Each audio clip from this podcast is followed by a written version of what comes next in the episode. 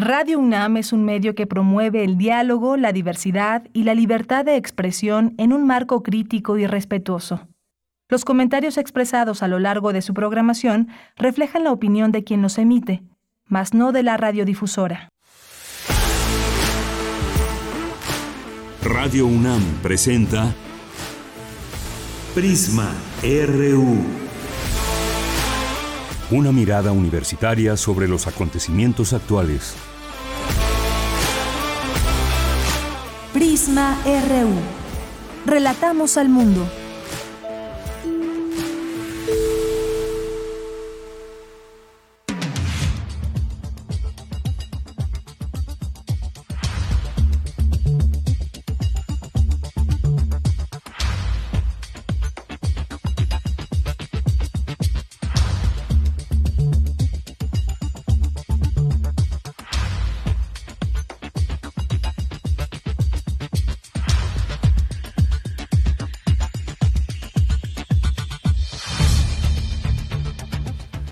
Hola, ¿qué tal? Muy buenas tardes, bienvenidas, bienvenidos, bienvenides a Prisma RU. Gracias por sintonizarnos a través del 96.1 de FM y en línea en www.radio.unam.mx. Les saluda detrás de estos micrófonos Virginia Sánchez y en nombre de Deyanira Morán, titular de este espacio y de todo el equipo que hace posible esta transmisión, le damos la más cordial bienvenida y le agradecemos su compañía durante las próximas dos horas. Hoy tendremos una entrevista muy interesante, va a ser con los periodistas Nayeli Roldán y Manuel Ureste, autores de la estafa maestra graduados en desaparecer dinero público, recordarán esa, ese libro que destapó toda una red de corrupción en el gobierno federal del entonces el presidente Enrique Peña Nieto. Y bueno, pues ahora nos van a contar de su nuevo libro, La estafa maestra, la historia del desfalco. Pues una oportunidad para ejercitar la memoria sobre esto, yo creo que uno de los mayores atracos que ha sufrido nuestro país en manos de servidores públicos. Y bueno, México sigue siendo el primer lugar en obesidad infantil, situación que seguramente se intensificó durante la pandemia. Entonces, pues saber cuáles son los peligros que desde la infancia se desarrolle este problema de salud como es la obesidad ¿Cómo revertir esta situación? Bueno, pues todo lo relacionado con el tema vamos a platicar con el nutriólogo Juan Carrillo Toscano de la FES Iztacala, quien pues nos va a dar mayor detalle. Y recientemente escuchamos que Venezuela y Rusia refrendaron una alianza estratégica ante las sanciones de Estados Unidos y de la Unión Europea. Entonces, bueno, ¿cómo están las relaciones de Rusia con los países de América Latina, sobre todo pues en este contexto del conflicto con Ucrania? Para platicar sobre este tema, hoy nos acompañará el doctor José Antonio Hernández del Centro de Investigaciones sobre América Latina y el Caribe de la UNAM, el CIALC. Y como todos los miércoles tendremos la sección de Sustenta con Daniel Olivares, quien nos va a hablar de DEOM, este proyecto realizado en el marco de la sexta edición de El Aleph. Él nos trae los detalles.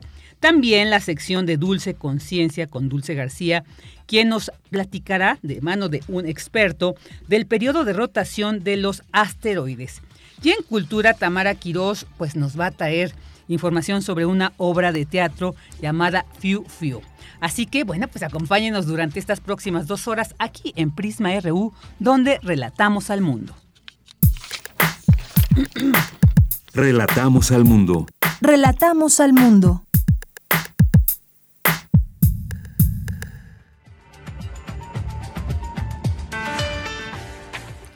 Una de la tarde con cinco minutos y vámonos a nuestro resumen informativo en temas universitarios. Puma se une a la conmemoración de los 100 años del muralismo en México. El Club Universidad Nacional se suma a la difusión de las obras de muralistas mexicanos y patrimonio resguardado por la UNAM. La violencia en el noviazgo es un problema social por las implicaciones y el desgaste que ocasiona, pero también de salud pública por el número de casos, así como por las consecuencias que genera en los individuos. Esto lo aseguró la profesora de la Facultad de Psicología de la UNAM, Claudia Ibet Yaén Cortés. Y la UNAM en colaboración con la Embajada de México en Japón abre Rincón UNAM, un espacio para descargar recursos en idioma español y japonés tiene como objetivo apoyar la formación cultural y académica de los estudiantes de español y universitarios en el país nipón. En temas nacionales, el presidente Andrés Manuel López Obrador informó que propondrá a su homólogo Joe Biden regularizar migración en la región. Hay que transformar. Si se va a seguir con la misma política de siempre, pues va a continuar la decadencia. Yo le tengo mucha confianza al presidente Biden, mucha confianza. Y mi planteamiento va en esa dirección. Más unidad, integración con soberanía, integración que no significa sometimiento respeto a, nuestras, a nuestra independencia. Esto que no entienden los del New York Times, que creen que somos colonia. Pero eso no significa que no podemos ponernos de acuerdo. Además, son 38 millones de mexicanos en Estados Unidos. Tenemos 3.180 kilómetros de frontera. Para mí hay salidas al asunto, ni siquiera voy a decir problema, a la cuestión migratoria. Pero se requiere de tomar decisión y este no estar ahí. La Comisión Nacional de Derechos Humanos recomendó al Instituto Mexicano del Seguro Social reparar el daño a una paciente de 27 años que debido a una mala praxis sufrió choque séptico y perdió las dos piernas. Jesús Ramírez, coordinador general de comunicación social de la presidencia, informó que 471 periodistas independientes han sido aprobados para adherirse al programa de seguridad social. Cerca de 10 mil personas consultaron la página para ver los requisitos, para ver cómo inscribirse en este programa, pero hasta ahorita 471 eh, han logrado, digamos, presentar solicitud, cubrir los requisitos que se piden. Hasta el momento el comité, que está integrado por cinco periodistas distinguidos, ha registrado a 386 ya como aprobados. De tal manera que de estos 475 solicitudes es interesante ver que 30% son mujeres, 70% son hombres, 83% se identifican como periodistas, eh, como redactores, camarógrafos, locutores u otra actividad vinculada con los medios de comunicación. Y bueno, pues eh, se concentra hasta ahorita las solicitudes, el 25% en la Ciudad de México, el 10% en el Estado de México, el 8% en Veracruz y en Guerrero, que el registro no se ha cerrado, pero habíamos comprometido que en el primer mes se iba a hacer un corte, va a estar permanentemente abierta la página. En temas internacionales, la agencia de la ONU volverá a convocar una reunión del comité que asesora sobre la viruela del mono para determinar si declara el brote como emergencia sanitaria mundial, el nivel más alto de alerta de la Organización Mundial de la Salud. A la fecha, se han notificado más de 6.000 casos en 58 países. Y este miércoles otros dos miembros del gobierno británico presentaron su dimisión. Ayer renunciaron los ministros de Sanidad y Finanzas por desacuerdos con el primer ministro Boris Johnson. Campus RU.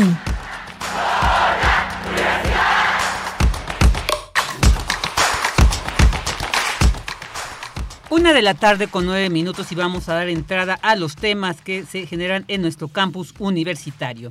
Los 329 mercados de la Ciudad de México son patrimonio cultural intangible desde 2016. Estos coloridos y aromáticos centros de abasto han influenciado la traza urbana de la capital mexicana y son parte de su riqueza cultural e histórica.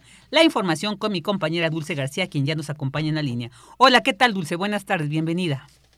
Así es, Vicky, muy buenas tardes a ti al auditorio. Vicky, como bien lo mencionas, los mercados no solo son el centro de una localidad, sino también una suerte de estómago, de nutrición y más todavía, Vicky, una ciudad dentro de otra ciudad. De ahí que, como tú bien lo comentabas en un inicio, los 329 mercados de la Ciudad de México sean patrimonio cultural intangible desde 2016. Estos coloridos y aromáticos centros de abasto han influenciado la traza urbana de la capital mexicana y son parte de su riqueza cultural e histórica. En el periodo prehispánico, Vicky, los comerciantes que ofrecían todas cuantas cosas se hallan en toda la tierra, para decirlo con palabras de Hernán Cortés, utilizaron las acequias, que después serían calles y avenidas, como vía de transporte, lo que determinó la ubicación de los tianguis dentro y fuera del primer cuadro de la actual Ciudad de México. En la Nueva España, Vicky, el comercio se concentró en los mercados de El Parián y El Volador. Hoy, el mercado por antonomasia es sin duda la central de abasto. Y bueno, pues para el doctor Felipe Leal, miembro del Colegio Nacional, si se quiere conocer una ciudad, hay que ir a sus mercados. Escuchemos cómo lo dijo él. Para conocer una ciudad hay que conocer sus mercados. Para conocer una ciudad es, es fundamental ver sus mercados, ver sus plazas públicas, ver eh, los panteones, también los cementerios. Hay edificios y hay zonas emblemáticas para poder entender una ciudad, además de su geografía y la naturaleza de la misma. Pero los mercados sin duda eh, son atractivos. Imagínense si fuésemos a la ciudad de Oaxaca y no visitáramos el mercado de Oaxaca o no visitáramos a Tlacolula en una población de tal naturaleza. En fin, desde los mercados más formales donde la arquitectura está presente, pero donde también la cultura, sobre todo estas tradiciones culturales más profundas. Y por eso esto de que quien se quiere conocer bien en una ciudad, pues hay que conocer sus mercados. Y bueno, Vicky, el doctor Felipe Leal habló de cómo los mercados principales de la Ciudad de México fueron tomando su espacio desde el antiguo pasado lacustre de nuestra capital. ¿Cómo lo habrán hecho? Escuchemos nuevamente.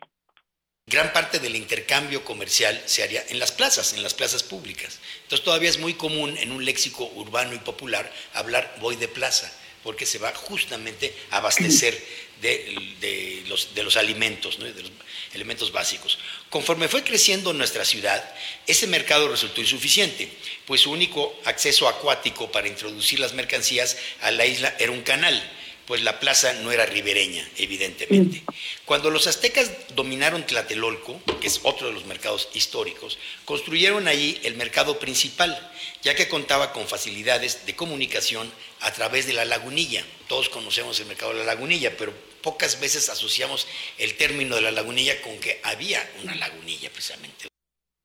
Y bueno, Vicky, esta plática y exaltación de los mercados de la Ciudad de México se llevó a cabo dentro del encuentro los mercados estómagos urbanos.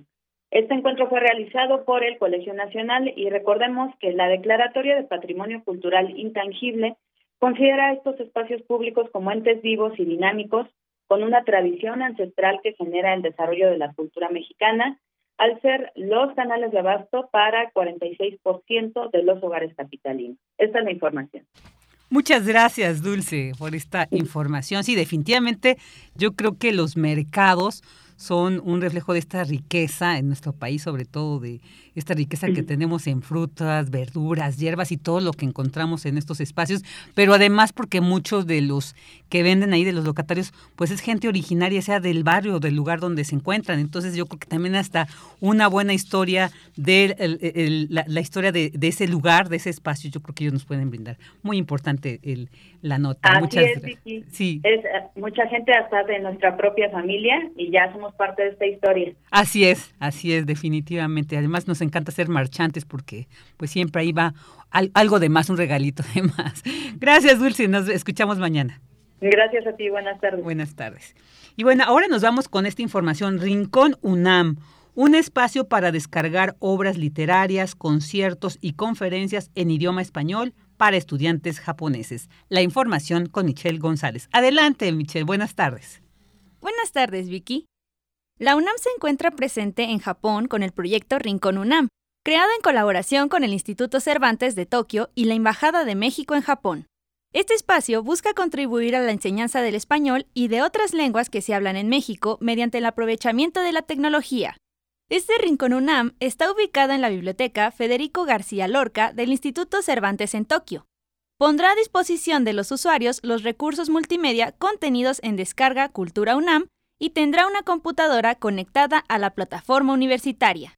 Con esto, los usuarios y usuarias podrán escuchar o descargar gratuitamente audios que han sido grabados por lectores profesionales y en algunos casos por sus propios autores, ya que cuenta con una computadora conectada a la plataforma de la universidad, así como banners en español y japonés con códigos QR a través de los cuales se puede acceder a una gran variedad de contenidos en música, ciencia, arte y cultura tanto en español como en otras lenguas mexicanas y del mundo. Ofrece obras de escritores como Elena Poniatowska, Mario Vargas Llosa, Federico García Lorca, Juan Villoro, Horacio Quiroga, Rosa Montero, Sor Juana Inés de la Cruz, entre muchos y muchas otras escritoras. También es posible acceder a material de divulgación científica y conferencias en diversas áreas del conocimiento. Su meta es difundir materiales multimedia para el público en general que reside en Japón, y está interesado en conocer la cultura mexicana, iberoamericana y la producción científica de la UNAM. El Instituto Cervantes es socio de nuestra universidad a nivel global, Promueve la enseñanza y certificación de la lengua española, además de difundir la cultura de nuestro país.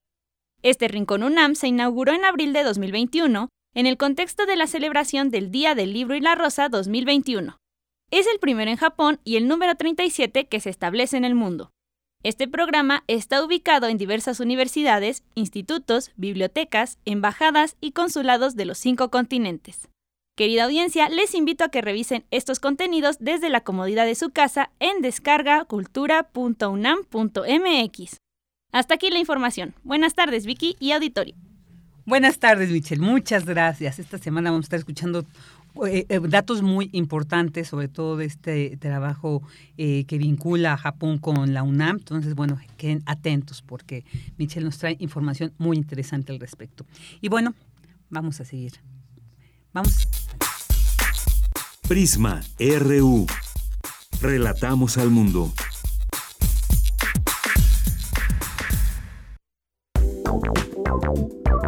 Queremos escuchar tu voz. Síguenos en nuestras redes sociales. En Facebook como Prisma RU y en Twitter como arroba PrismaRU. Una de la tarde con 17 minutos y bueno, vamos a nuestra primera entrevista de este día y muy interesante, de verdad que estuve pues leyendo este libro que vamos del que vamos a hablar ahorita y revive muchas cosas y creo que la pertinencia sobre todo de conocer un trabajo que da continuidad a, uno previo, pero que además nos mostró, eh, destapó una cloaca política muy, muy grande, como fue este libro de la estafa maestra. Y bueno, como yo decía, para seguir acá alimentando la memoria y no permitir al menos que esta, eh, este libro que de alguna manera pues eh, da continuidad a la investigación que nos mostró toda una urdimbre de corrupción, pero también de impunidad.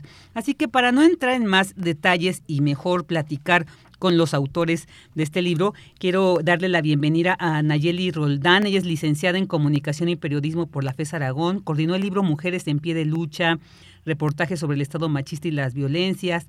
Es coautora de Las Travesías de las Tortugas en 2017, la Sociedad Interamericana de Prensa le dio una mención honorífica por su cobertura de los enfrentamientos de Nochixtlán, Oaxaca, y actualmente es reportera animal político, entre otras actividades profesionales que lleva a cabo. Bienvenida, Nayeli, muy buenas tardes, gracias por estar aquí con nosotros en Prisma RU. Muchísimas gracias a ti y una gran oportunidad de estar en tu espacio. Y para nosotros, gracias y para nosotros escucharles. Y también le doy la bienvenida a Manuel Ureste. Él es licenciado en periodismo por la Universidad Católica de San Antonio, Murcia, en España, y es maestro en relaciones internacionales por la Staffordshire University en Reino Unido y autor del audiolibro Narcopandemia, Voces de la Violencia en tiempos de COVID. Él obtuvo el premio Rostros de la Discriminación por el trabajo especial Plan Frontera Sur, una cacería de migrantes y también es parte del equipo de Animal Político. Y bueno, pues señalar que ambos participaron en la investigación que dio, eh, eh, que formó este, este gran libro, este gran trabajo de periodismo de investigación como es La estafa maestra, que obtuvo el Premio Nacional de Periodismo 2017 y el Premio Ortega y Gasset 2018 en España y que según ellos nos señalan dio origen a este libro que hoy nos vienen a presentar, La estafa maestra, la historia del desfalco. Bienvenido Manuel, gracias por estar aquí con nosotros en Prisma RU. Al contrario, el agradecido soy yo y, y encantado de estar contigo y con tu auditorio. Pues bueno, vamos a dar entrada porque de verdad les digo, reviven, reviven con este, este nuevo libro que nos traen, todo ese pues todas esas emociones que nos, nos eh, generó el conocer toda esta red de corrupción desde un gobierno que prometía, por ejemplo, acabar con la pobreza y bueno, pues todo lo que encontramos en esta investigación que ustedes hicieron era todo lo contrario y creo que esto lo viene a reforzar en este libro. Y quiero empezar preguntándole a ambos, ¿no? Que, que eh, ¿Qué encontraremos en este libro que pues de alguna manera, como decía, da continuidad a esta investigación y toda esta toda esta red de corrupción y de impunidad. ¿Qué vamos a encontrar en, en este libro, eh, Nayeli, y después Manuel, que nos respondan? Muchas gracias. Eh, bueno, pues fíjate que mm, este libro, como bien mencionas, pues eh, parte de la investigación de la estafa maestra que publicamos en 2017 en Animal Político y también en Mexicanos contra la Corrupción, donde también eh, participó nuestra compañera Miriam Castillo. Eh, sin embargo, en este libro lo que vamos a encontrar son eh, lo que ha pasado en los cuatro años siguientes, digamos, a la publicación de esa investigación y también eh, pues ya respuestas que no habíamos podido dar durante la publicación original, que básicamente es quién y cómo fraguaron la estafa maestra, ¿no? Nosotros teníamos como el punto final las partes, digamos, de números eh, que logramos documentar eh, y sobre todo comprobar que el dinero terminó en empresas fantasma, el dinero público, pero en este caso tenemos ya eh, la otra parte del rompecabezas, que es la parte previa. ¿Quiénes eran los funcionarios que pues organizaban literalmente el desvío? ¿Cómo se lo proponían a funcionarios públicos de las universidades? Eh, que esto fue un punto muy sorprendente cuando publicamos la investigación, que era las universidades siendo partícipes de un esquema de corrupción como este. También eh, revelamos eh, cuál fue el papel, digamos, de la Secretaría de Hacienda, porque en este tipo de, casos de corrupción, eh, todos los que vimos en el sexenio pasado, pues siempre nos preguntábamos lo mismo, que nadie se daba cuenta y sobre todo Hacienda, que era la administradora, es la administradora de los recursos públicos y pues resulta que también, eh, digamos que adelantándoles un poco lo que van a encontrar en el libro, pues encontramos que desde Hacienda se hicieron ampliaciones presupuestales prácticamente a esas partidas de donde se pagaron los convenios con las universidades. Es decir, eh, Manu y yo bromeábamos un poco en que parecía que la estafa estaba etiquetada desde el presupuesto, porque los incrementos eran brutales, 200, 300%, que prácticamente eran los montos de los convenios que firmaban las dependencias con las universidades. También, eh, pues hacemos perfiles de los involucrados, de Rosario Robles, de Luis Videgaray, ponemos, lo ponemos en contexto de, lo importante que fue, el, poder que tuvo como secretario de Hacienda, porque um, entrevistamos pues a varios exsecretarios de Estado que, que nos contaban pues cuál era, eh, ellos dicen, el, el control eh, o el ejercer el poder a través del presupuesto por parte del exsecretario Luis Videgaray. Y bueno, pues básicamente es como todo el contexto y además todo narrado como, como si fuera un thriller político. Definitivamente, ¿eh? sí, yo creo que esto fácilmente se puede llevar a las pantallas porque es increíble. Manuel, ¿qué nos puedes decir sobre este, este nuevo libro que nos presenta? Sí, pues bueno, eh, eh, insistir, bueno, en este libro, con el nuevo libro con la editorial Planeta, repetimos con la editorial Planeta eh, para este para esta estafa maestra, la historia de Falco, a diferencia del primer libro que publicamos en 2018 con nuestra compañera Miriam Castillo, ese libro tuvo que ser mucho más duro, por así decirlo, tuvo que ser más de exponer cómo fue la tranza, ¿no? Dicho coloquialmente, con cifras, datos, y tenía, si bien tenía perfiles de los involucrados, pues era un libro, como te digo, mucho más duro, ¿no? En esta ocasión, lo que nos propusimos con la editorial Planeta era hacer algo mucho más narrativo, ¿no? Contar la historia eh, de la estafa maestra desde dos puntos de vista. Uno, el periodístico, ¿no? O sea, los, los lectores de este nuevo libro van a poder casi literal acompañarnos, acompañar a los periodistas que hicimos esta investigación, van a poder casi casi entrar a la relación de animal político y saber cómo se propuso, cómo se planteó, cómo se plantearon los primeros pasos de la investigación de la estafa maestra, cuáles fueron digamos, los avances y los muchos retrocesos que hubo durante más de un año de investigación, ¿no? Y cómo fue que fuimos a terreno a investigar estas empresas fantasmas y a sus, y a sus presuntos dueños, ¿no? Entonces, digamos, tiene toda esta parte periodística que creo que es muy muy interesante narrada, ¿no? De una forma mucho más narrativa que en el anterior libro, pues no tuvimos esa oportunidad. Y luego está esa otra parte que comentaban ayer, ¿no? Que es el, el thriller político, ¿no? donde descubriremos por primera vez cómo fraguaron la estafa maestra desde, los oscuros pasillos del poder, me gusta a mí decir, eh, y ponemos las historias de vida ¿no? de los participantes más relevantes del, del mecanismo a través de perfiles, muchas escenas inéditas que no que no estaban publicadas en el otro libro ni en el reportaje, muchos diálogos que los pintan, que pintan a estos personajes, ¿no? Estamos hablando de Luis Videgaray, de Peña Nieto, de, de, Emilio Cebadúa, que era el oficial mayor de Rosario Robles, de la propia Rosario Robles, que fue un personaje, es un personaje clave en toda esta trama, y también de personajes actuales, ¿no? Vemos también cuál fue la relación hacemos unos ahí eh, este eh, regreso al pasado no eh, en esa relación entre Andrés Manuel López Obrador actual presidente con Rosario Robles y qué y, qué pasó en esa relación y cómo eso tiene relevancia tantos años y, décadas después no de, lo que pasó en aquel en aquellos 2000 no y, bueno pues entonces después va a encontrar estas dos vertientes que los va a ir llevando de la mano en un thriller político que es no es ficción es 100% documentado, son más de 50 eh, horas de grabación, muchísimas entrevistas con fuentes que participaron en el gobierno federal de Peña Nieto, que fueron, de alguna forma, estuvieron presentes en este mecanismo de corrupción y que conseguimos que nos dieran mucha más luz de lo que pudimos publicar en un inicio. Entonces yo creo que es un libro bastante redondo y bueno, vamos a ver qué nos dicen los lectores, qué opinan, ¿no?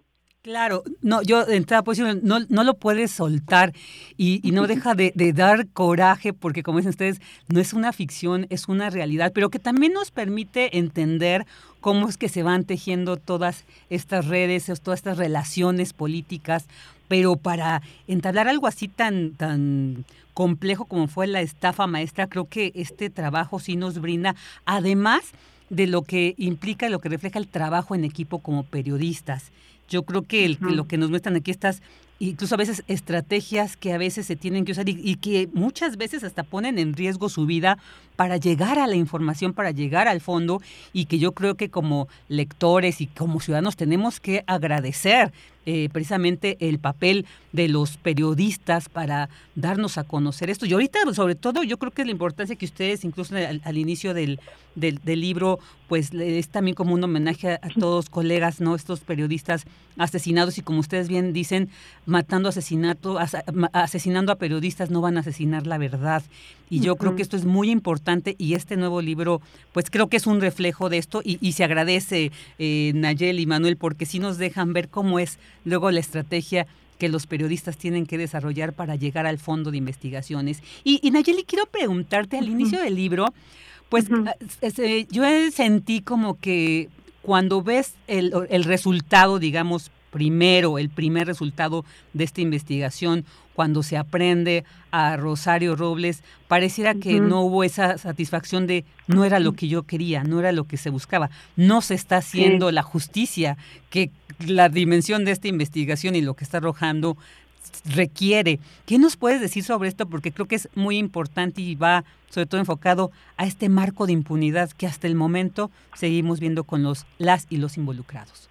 Completamente, y te agradecemos muchísimo la pregunta porque es algo que nos interesaba mucho eh, exponer en el libro, que es, eh, se nos ha vendido, ay, perdón, me estoy ahogando sola, se nos ha vendido eh, la idea o el discurso del combate a la corrupción y que con el solo hecho de tener a una exsecretaria de Estado, como en este caso es Rosario Robles, en prisión, con eso se está combatiendo la corrupción o con eso queda como que el caso saldado y la verdad es que no es así.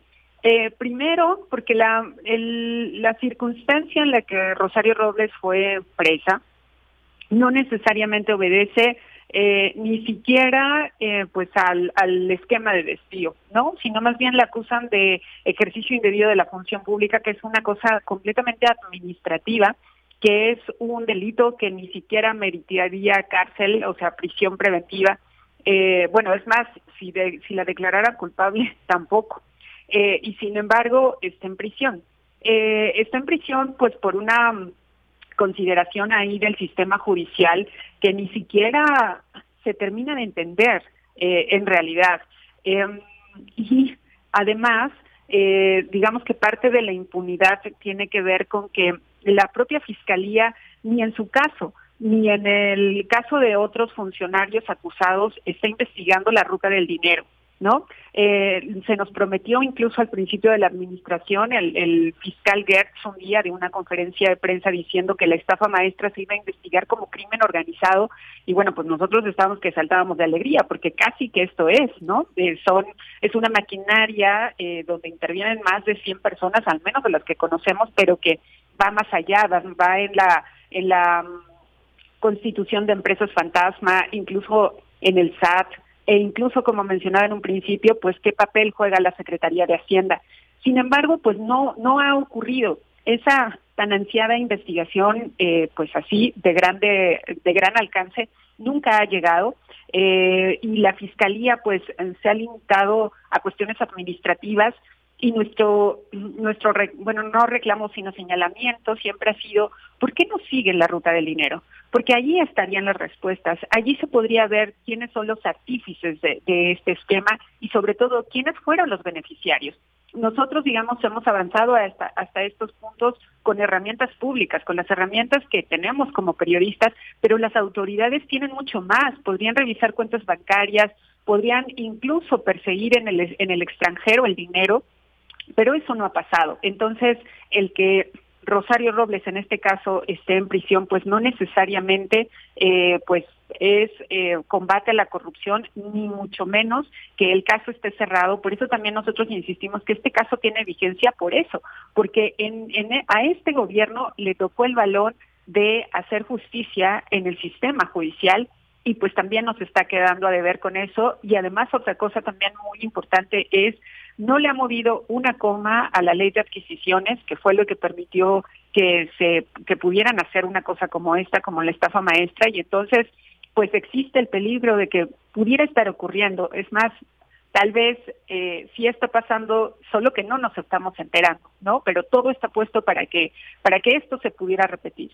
Claro, y, y, fíjate, hoy veía la noticia esta de que Silvano Aureoles, este, el, el exgobernador de Michoacán, ya está siendo señalado también por desvíos. Y bueno, como he escuchado, yo creo que pues es momento, como tú bien dices, de poner alerta y de también de exigir, porque cuando ustedes lean este libro y vean las cantidades que se roban, eh, no, no, no es, es, inadmisible, no podemos permitir esto. Eh, Manuel, ¿qué nos puedes decir sobre esto que también pues se perfila eh, en, en este libro, el darnos ya con datos más precisos, pero también, bueno, como decías tú, siguiendo esta línea periodística y también de entender cómo pareciera una película de, de, de ficción, pero cómo entender por qué eh, solamente Rosario Robles está en la cárcel, cuando aquí, como ustedes bien lo relatan en este libro, son muchos los involucrados, muchos de verdad, y cómo se ha diluido ¿no? esa línea de investigación. ¿Qué nos puedes decir al respecto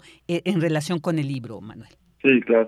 Pues sí, como comenta mi compañera Naye, cuando fue la audiencia de Rosario Robles y, bueno, fue a preventiva, o sea, por un lado sí la sensación de, bueno, yo, yo no queríamos esto en el sentido de cómo se llevó a cabo eh, el encarcelamiento de Rosario con todas las irregularidades que hubo en su proceso, pero por otro lado pues también era, eh, no, teníamos un poco la esperanza de que, de que, bueno, que fuera como el inicio de, ok, vamos a ver justicia por fin en este país, ¿no? No va a haber esta impunidad, hay un nuevo gobierno cuya bandera es el combate a la corrupción y pensábamos que iba a haber un mucho mayor resultado, ¿no? En este sentido de llamar a cuentas a quienes participaron en la estafa maestra, porque hay que recordar que en la estafa maestra, en el reportaje original que publicamos, pues eran hasta 11 dependencias de gobierno las involucradas, de las cuales salieron más de 7 mil millones de pesos que se perdieron en empresas fantasmas. Y estamos hablando no solamente de Ceresol, que era la dependencia de Rosario Robles y Sedatu, que también estuvo ahí ella, sino también estamos hablando, por ejemplo, de Pemex, ¿no? De donde estaba eh, Emilio Lozoya, por ejemplo, que hoy está preso, pero por otro caso totalmente eh, distinto. Estamos hablando de Banoga, con el actual gobernador del Estado de México, Alfredo del Mazo. Estamos hablando de la SEP, en fin, de muchas otras dependencias que participaron también, que hicieron este mismo esquema de debidos recursos públicos y no hemos visto por ningún sitio que haya una investigación, como dice Nayeli, que, que investigue esto, que investigue el dinero, que investigue la ruta, quién se beneficiaron, ¿no? Todo lo que se ha hecho en gran medida ha sido de la parte, digamos, periodística, cuando ellos, las autoridades, las fiscalías tendrían las facultades para poder investigar, por ejemplo, esto, ¿no? Las cuentas bancarias, de dónde, a dónde fue a parar el dinero de esas empresas fantasmas, salió en efectivo o fue al extranjero, a dónde, ¿no?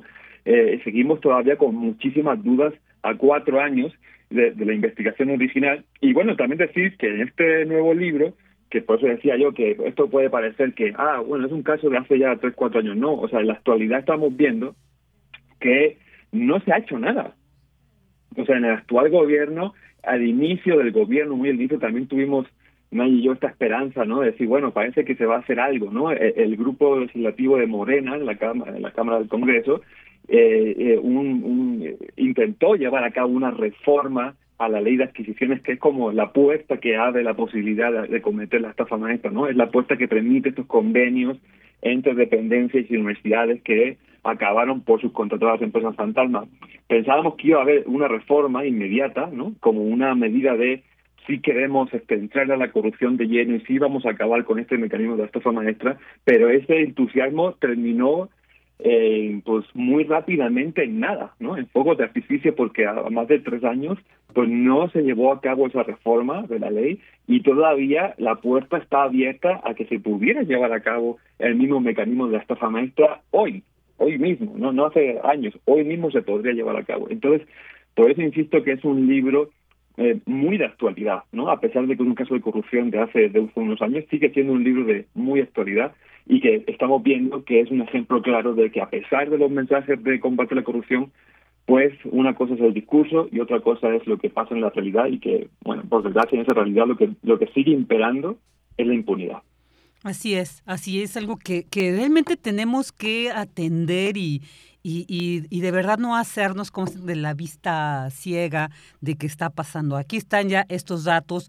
El, el también es muy lamentable que ustedes aquí también integran mucho el, el uso ¿no? de, de, de la pues de la pobreza, esta cruzada nacional contra la pobreza que fue como el, el artificio, ¿no? Como el que a través del cual eh, funcionó toda esta estafa, pero el cómo se sigue usando al sector más desprotegido, al más depauperado del país, cómo se sigue utilizando y ustedes dan cuenta aquí de unas historias que de verdad es indignante, el gente que, que sin saber escribir, de repente plasmaban una huella, una cruz y que estaban sin saber en lo que se estaban involucrando, ¿no? Entonces yo creo que ya están estos datos. Y ahí quisiera preguntarles porque también es increíble que siguen negándolo. O sea, todos estos eh, funcionarios involucrados siguen negándolo. Y pareciera que ahí se refuerza también este marco de impunidad, porque ellos dicen, aunque están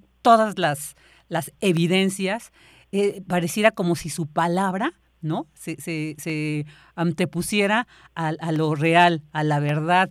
Eh, eh, ¿Cómo ven ustedes esta situación? Sí, este, justamente Rosario Robles, por ejemplo, em, ella sigue insistiendo en que los servicios se cumplieron y que por eso están las pruebas, que son los llamados entregables, que no es otra cosa que, digamos, la documentación que sustenta en qué se gastó el dinero y cómo se gastó, ¿no? Eh, y justo en, el libro también abordamos un pasaje sobre eso, un, un, capítulo sobre eso, en las supuestas pruebas que entregaban las dependencias a la Auditoría Superior de la Federación, que fue la instancia que comenzó eh, pues a encontrar ciertas irregularidades en las universidades públicas y en las dependencias.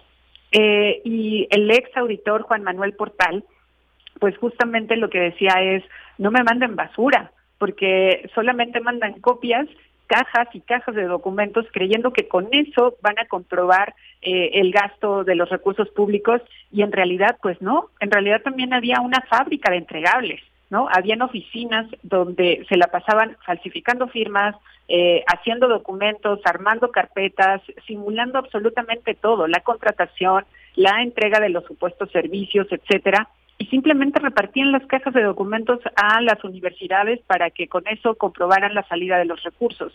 Entonces, eh, pues sí, eh, Rosario incluso se refiere eh, a la investigación como la, la infamia maestra, dice ella, porque los comprobantes ahí están y bueno, pues más bien, pues nosotros siempre insistimos en que también nuestra investigación periodística ahí está, que los datos que encontramos ahí están. Y también hay algunos otros eh, que, que entrevistamos, digamos, para pedirles postura también para este libro, pues después de que teníamos otros testimonios acusando de, su participación, por ejemplo, exfuncionarios de, de Zagarpa, eh, donde eh, también utilizaron a campesinos, los engañaron, eh, pidiéndoles documentos, falsificándoles las firmas para, para supuestos apoyos al campo y que en realidad también fue dinero desviado y bueno, pues sí, lo, lo mismo, siguen diciendo que, que eso no es verdad, este, que, que las pruebas de que los servicios se hicieron, que los programas se entregaron, pues están en los documentos, pero pues sí, también nosotros insistimos que, que los documentos mienten a veces y que en realidad pues eso, nunca nosotros nos hubiéramos imaginado que falsificaban esos documentos y así lo hicieron. Entonces, eh, pues las pruebas, insistimos, ahí están. La irrefutable es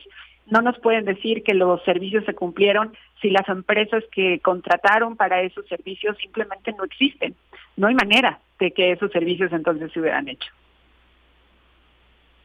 Claro, y además porque ustedes fueron a investigar dónde se, supuestamente estaban estas empresas y lo que nos relatan en este libro es impresionante, o sea, de verdad no pueden dejar de leerlo porque es impresionante todo lo que puede suceder en un país como el nuestro y que y, tenemos que hacer algo para que esto ya deje de pasar. Estamos viviendo una crisis económica y viendo cuántos dineros, millones se desvían. No, esto, como decía, es inadmisible. Manuel, pues ya para ir cerrando la entrevista y ambos también para lo que quieran agregar al respecto sobre este libro de 16 capítulos con un epílogo, anexo, notas y muy, muy, muy, de verdad, muy revelador, viene a, enriquecer este trabajo de investigación y que antemano se les agradece mucho, de verdad, todo el reconocimiento para este compromiso que tienen ustedes por ir hasta el fondo de la verdad. ¿Cómo pues, vamos a cerrar la entrevista? ¿Qué nos quieres decir, Nayeli, para finalizar? O Manuel, Manuel, que no, no habías hablado tú, empecemos contigo, Manuel, por favor.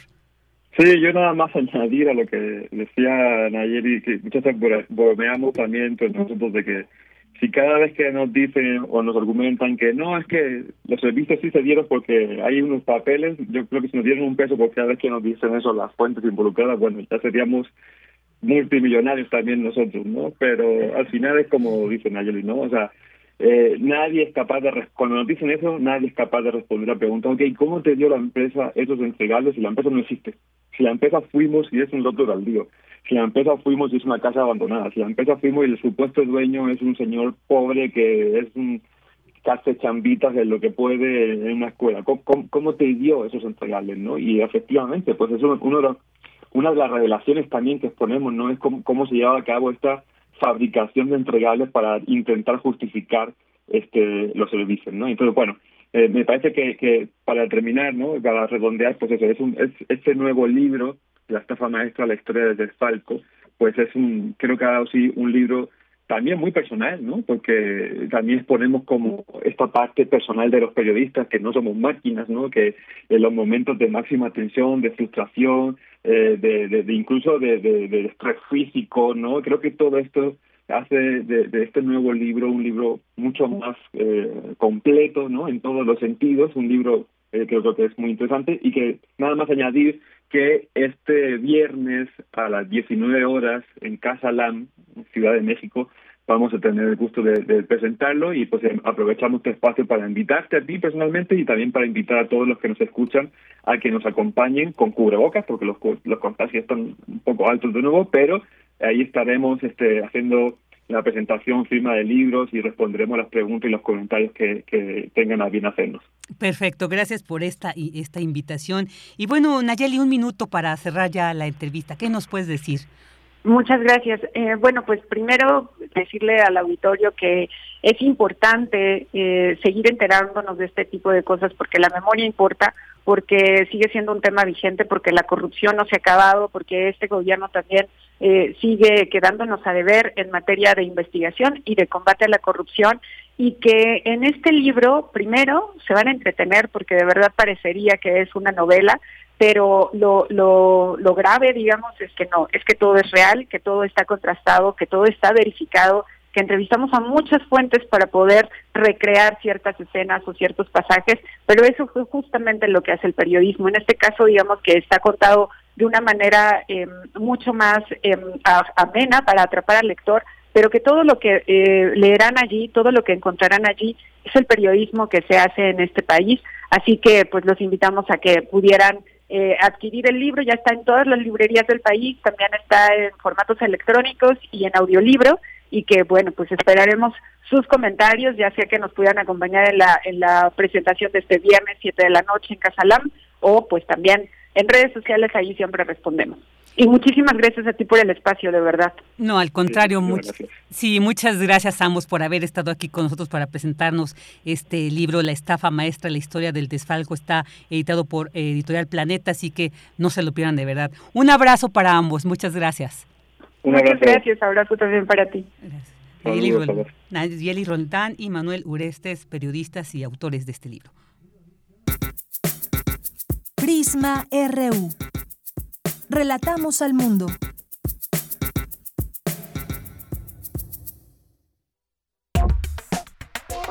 Tu opinión es muy importante. Escríbenos al correo electrónico prisma.radiounam@gmail.com.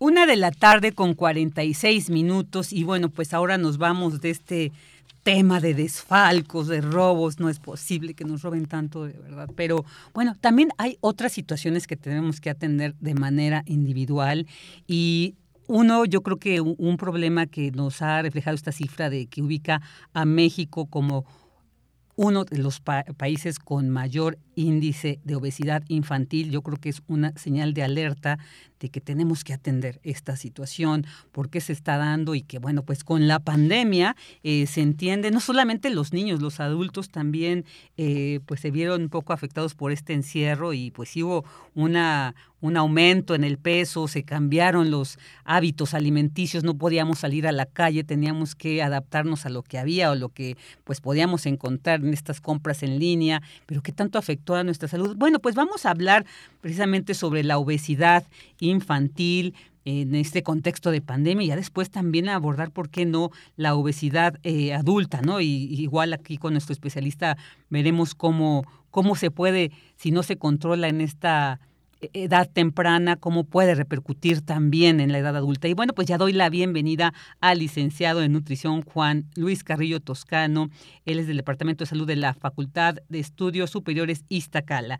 ¿Qué tal? Muy buenas tardes, Juan. Bienvenido y muchas gracias, como siempre, por eh, estar aquí con nosotros en Prisma RU. Hola, ¿qué tal, Vicky? Muchas gracias. Eh, muchas gracias por permitirme otra vez la oportunidad de estar aquí con tu auditorio y hablar sobre todo de estos temas eh, tan en boga, ¿verdad? De la obesidad y de la pandemia. Entonces, pues con mucho gusto aquí nuevamente. Claro, eh, eh, eh Juan, quisiera comenzar preguntándote esta situación de los niños, ¿cómo es que se puede producir desde temprana edad un problema como la obesidad? ¿Dónde detectar el origen de este problema de salud? Bueno, mira, eh, independientemente dejando ahorita eh, de lado lo que es la pandemia, pues sabemos que es un problema que existe antes de la pandemia. Y algo que nos llama la atención, fíjate qué interesante eh, y lo comparto con, con el auditorio, que de, a partir de 1997 es cuando la Organización Mundial de Salud reconoce a la obesidad como una enfermedad crónica, es una enfermedad crónica degenerativa. Entonces, imagínate todo lo que se pudo haber avanzado previamente cuando pensábamos que la obesidad es solamente una condición de estar gordo o un punto de referencia o con todo lo, lo que existe alrededor de ella. En realidad la obesidad, eh, y sobre todo ahorita quiero centrarme eh, en la obesidad infantil porque eh, tú sabes que en las primeras etapas de la vida es cuando surgen gran parte de las complicaciones que vamos a ir arrastrando a lo largo de nuestra vida. Es una afección caracterizada por un importante sobrepeso para la edad y altura. Y digo la edad y altura porque seguramente han oído nuestro auditorio escuchar el término índice de masa corporal, que es eh, una forma en la cual se puede eh, relacionar la estatura con, eh, con el peso y de esta relación se pueden sacar cuántos kilos debe una persona pesar de acuerdo a su estatura. en, el, en el entendido de que mientras más alto es uno, bueno, puede pesar un poquito más, porque la altura de alguna manera compensaría el peso. Entonces, la obesidad infantil eh, eh, es cuando se tienen estos eh, valores elevados. Y bueno, en los niños, déjame hacer la aclaración, que se mide por tablas, hay tablas tipo tablas lineales en las cuales se compara el peso para la edad, la talla para la edad y todo que generalmente son las que tienen los pediatras o que vienen en tablitas que cada vez están más fáciles de encontrar ahora en los medios electrónicos. ¿Cuál es el problema básico de la obesidad? Ojalá quedar ahí. La obesidad infantil puede provocar diabetes a edades tempranas, presión arterial elevada, niveles de colesterol altos.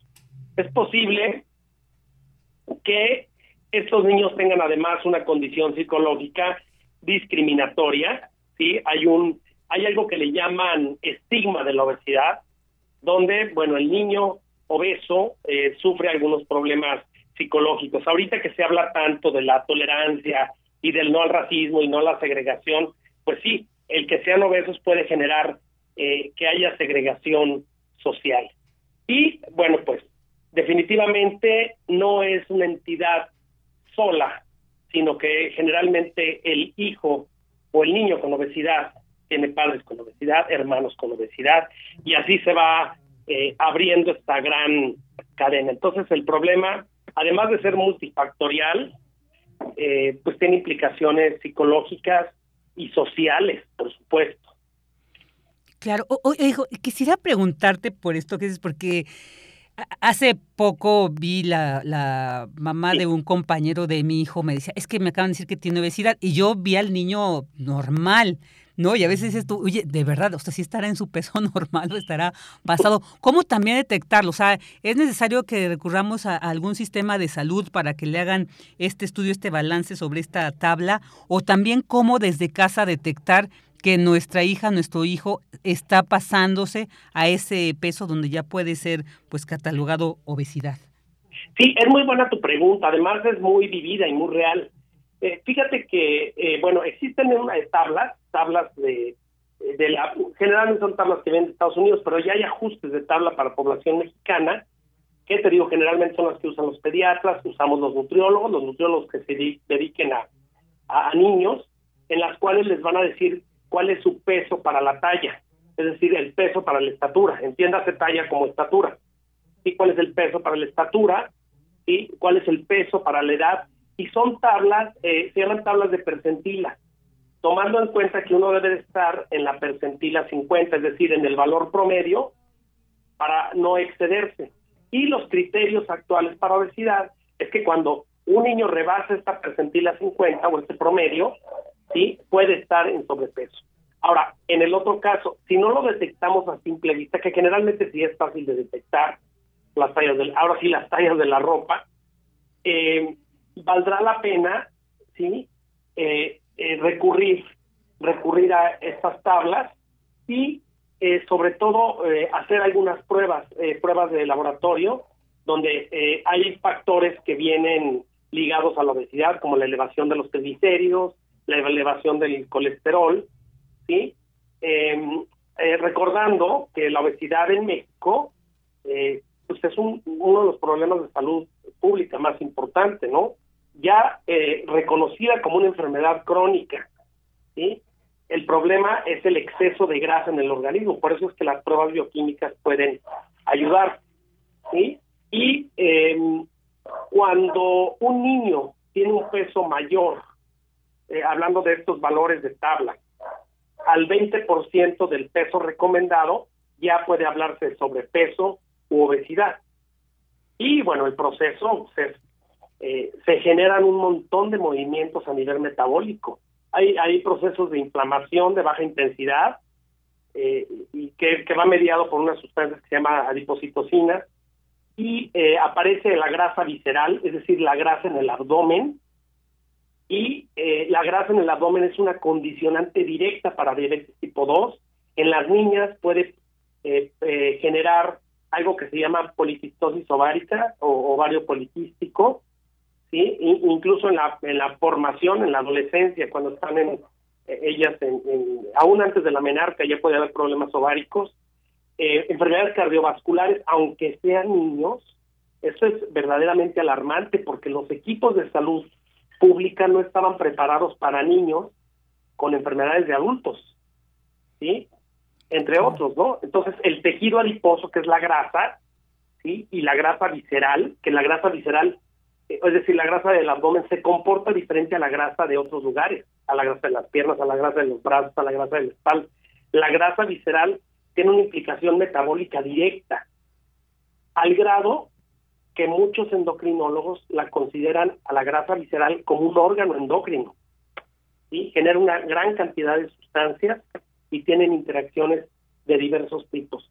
Nos sorprende ahora en salud pública encontrar niños con diabetes del adulto cuando no se estaba preparado para recibir a niños con diabetes de adultos, ¿sí? entre otras enfermedades. Entonces, hay un proceso de desbalance metabólico, no nada más es la apariencia ni que la ropa les quede grande ni nada. Ahora, lo que tú me decías, puede ser delgado el niño más clínicamente obeso.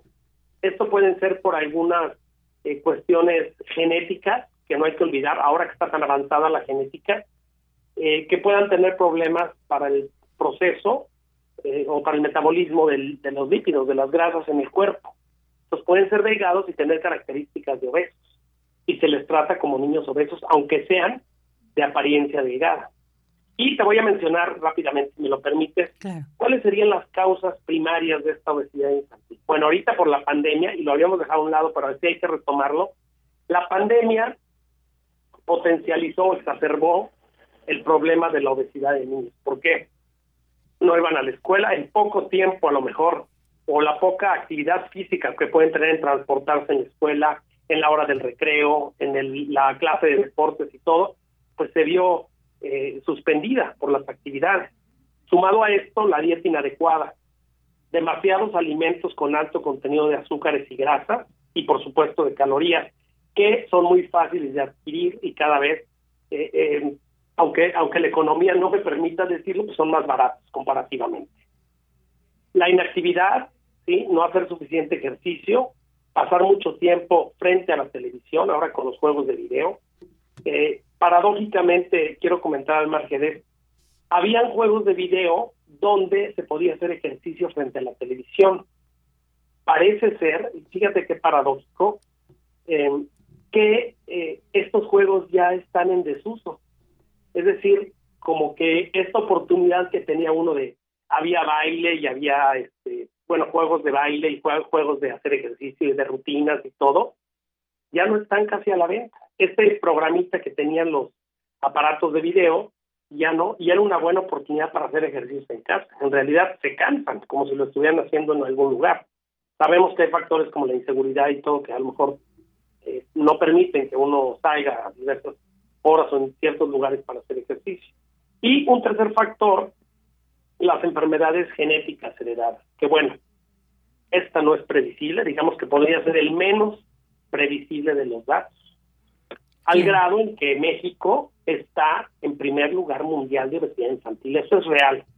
y Estuve revisando información eh, de la Organización Mundial de la Salud y de los cuerpos eh, que eh, ven la obesidad a nivel mundial, de hecho de una material que se llama Atlas sobre obesidad, en los cuales, pues sí, el número de eh, niños con obesidad son las cifras verdaderamente alarmantes. Sí, aquí está entre 5 y 9 años, tiene una prevalencia de 3.57 y eh, como 3 millones de niños ya con obesidad de alto riesgo y eh, de 10 a 19 años por ahí de los 4 millones y medio. ¿sí? Esto, y la crecimiento anual de 2.5%, entonces son datos y las proyecciones para el 2025 y 2030 no son de tendencia a bajar. Esto es, esto es una situación muy, muy compleja que nos detallas. Lamentablemente se nos acabó el tiempo, pero yo creo que esto da para seguir ahí, por ahí te estamos preparando precisamente algo sobre estos temas con el nutriólogo. Ya más adelante vamos a poder tener más espacio con estos temas, pero pues mientras tanto te quiero agradecer el que nos hayas eh, brindado pues esta claridad más de sobre la obesidad infantil, yo creo que sí hay que atenderlo, pero vamos a seguir platicando sobre esto, sobre qué medidas tomar precisamente sobre este, este asunto. Te mando un fuerte abrazo, Juan Carrillo, y muchas gracias por haber estado aquí. muchísimas gracias por la oportunidad y recuerden, si el niño es obeso, hay que recurrir a los profesionales de la salud para atenderlo, no hay que descuidarlo. Así es, así es, por supuesto. Pues te agradecemos mucho y pues nos escuchamos muy próximamente. Gracias nuevamente. Excelente día. Igualmente, licenciada en nutrición Juan Luis Carrillo Toscano de la Facultad de Estudios Superiores Iztacala. Vámonos a un corte. Tu opinión es muy importante. Escríbenos al correo electrónico prisma.radiounam@gmail.com.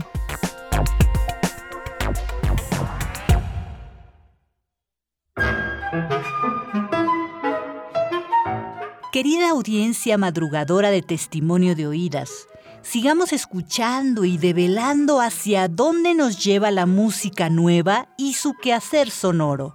Martes y jueves, 1 a.m. por ambas frecuencias. Retransmisión sábados y domingos a la misma hora por frecuencia modulada. Radio UNAM, Experiencia Sonora.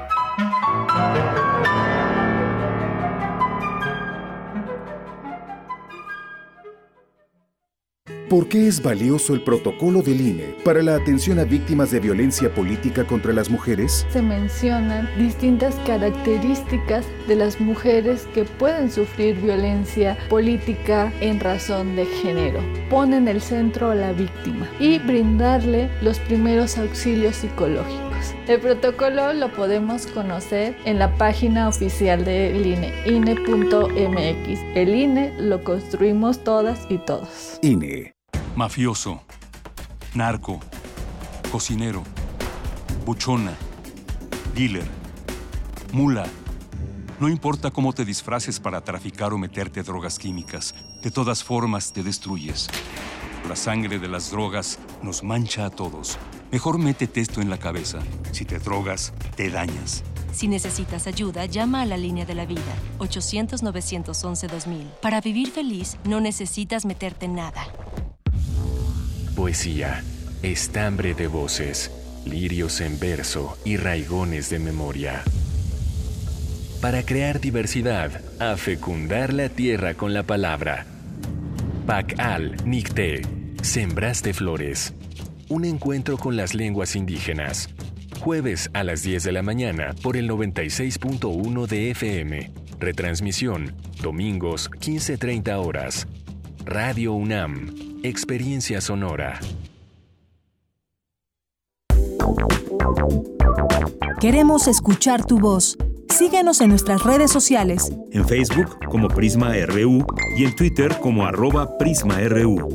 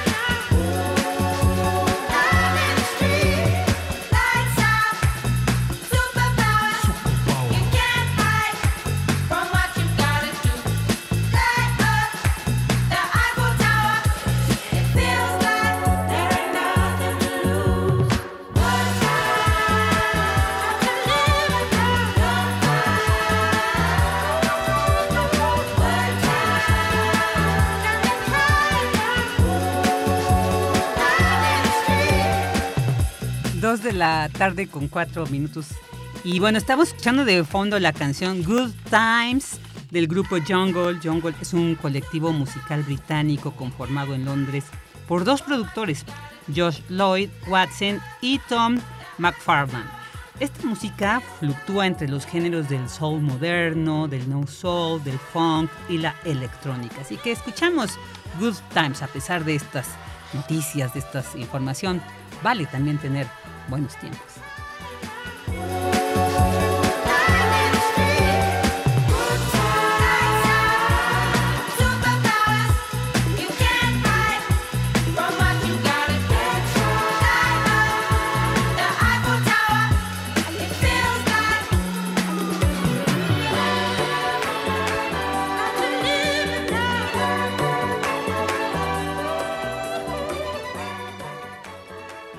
Pues vamos a dar paso a los saludos, a los comentarios que nos hacen llegar a través de nuestras redes en arroba Prisma RU.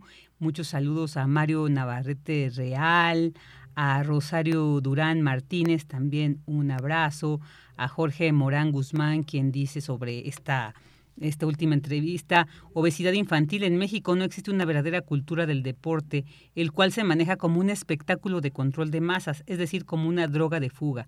¿Qué se hace al respecto? Sí, e, es muy importante y de hecho esta semana que llevamos los resultados de esta encuesta que se hizo en la UNAM para ver pues, ciertos hábitos que tiene la gente que se contagió de COVID, era esto, ¿no? También la falta de, de ejercicio, de actividad física. Entonces yo creo que nos dicen con 10 minutos, es más, con caminar, si podemos evitar el, uso de, bueno, porque si la distancia lo, lo, permite, evitar el uso de algún transporte y caminemos, eso ya nos hace muy bien.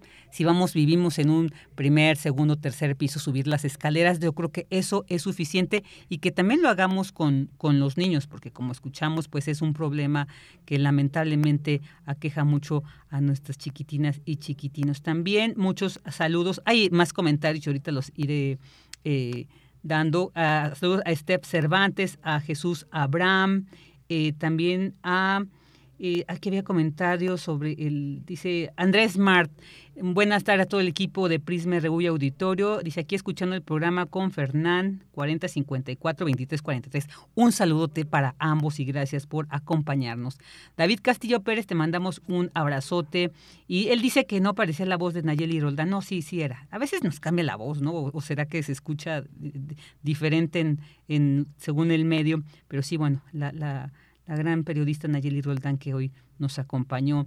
Y dice también David Castillo Pérez que lo que sí la investigación está bien fregona. No es, de verdad es impresionante. No dejen de leer este libro. Es no, ¿para qué les digo? Leanlo. Ya después igual platicamos, comentamos si quieren ya ahí eh, eh, en lo cortito, como dicen. También muchos saludos a Fabián Robledo.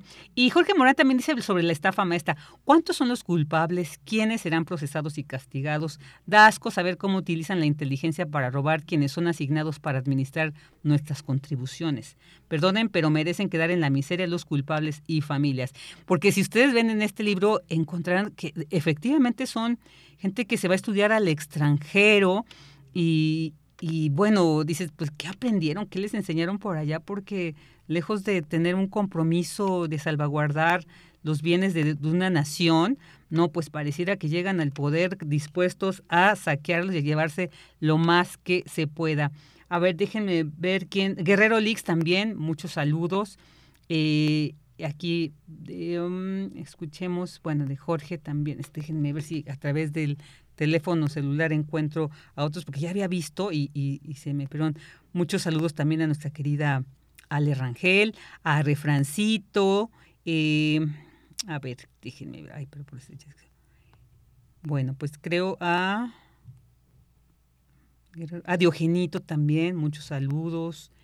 Ay, y fíjense que de verdad, Luego reviso también lo que me... Ah, mira, aquí hay un... Eh, dice Mario Navarrete Real que mandemos un saludo a la competidora de menos de 15 años, Daniela Maciel Galeana, que ayer ganó en su Olimpiada Juvenil dos medallas de bronce para Ciguatanejo Guerrero. Excelente día para este deportista que ayer fue su primera vez.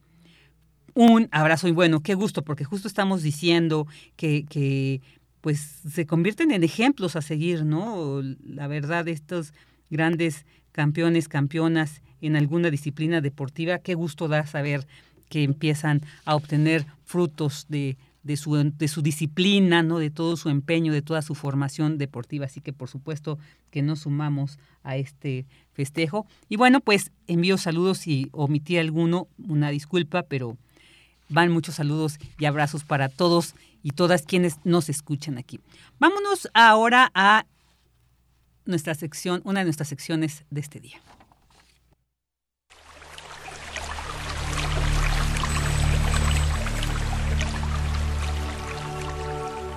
Sustenta, sustenta. Innovación universitaria en pro del medio ambiente.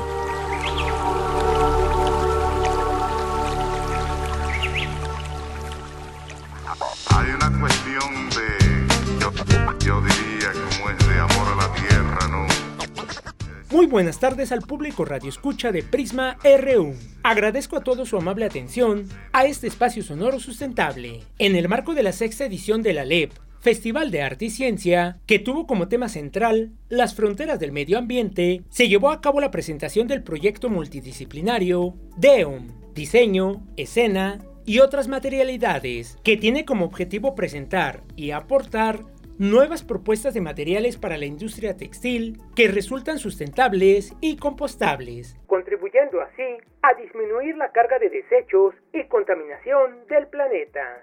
El Palacio de la Escuela de Medicina de la UNAM fue escenario de un desfile ecológico organizado por el proyecto DEOM, donde 12 propuestas de prendas sustentables fueron presentadas por diseñadoras y diseñadores, así como especialistas en innovación textil. En entrevista con Sustenta, Cecilia Cuellar Martínez, maestra en educación humanista, diseñadora industrial y especialista en procesos de producción textil, quien formó parte del jurado de dicha presentación, nos explica cómo surgió la idea de realizar el desfile dentro de las actividades de la LEP.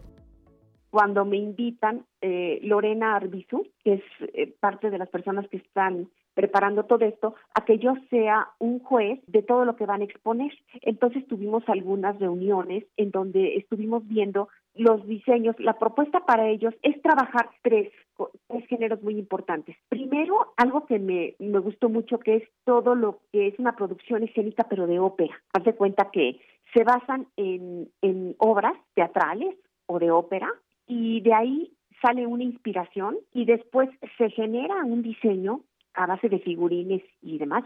Y luego la propuesta con los biomateriales, que en este caso sí son biomateriales, unos y otros más textiles. Pero también hay otra propuesta más, que es el reciclaje, que me parece estupendo. Entonces están utilizando, ya sea en área de interiorismo o de indumentaria, todo lo que son estos residuos de prendas o de retazos, retacería que salen fábricas, y la, y la están este, volviendo a estructurar, creando eh, diseños de, en este caso, vestuario, pero también integrando la parte del biomaterial, que para mí es el biotextil. La textil es la segunda industria más contaminante del planeta después de la petrolera. La maestra Cecilia Cuellar, académica de la Universidad Iberoamericana, afirma que el 85% de los desechos de telas se envían a rellenos sanitarios, es decir, 21 mil millones de toneladas al año.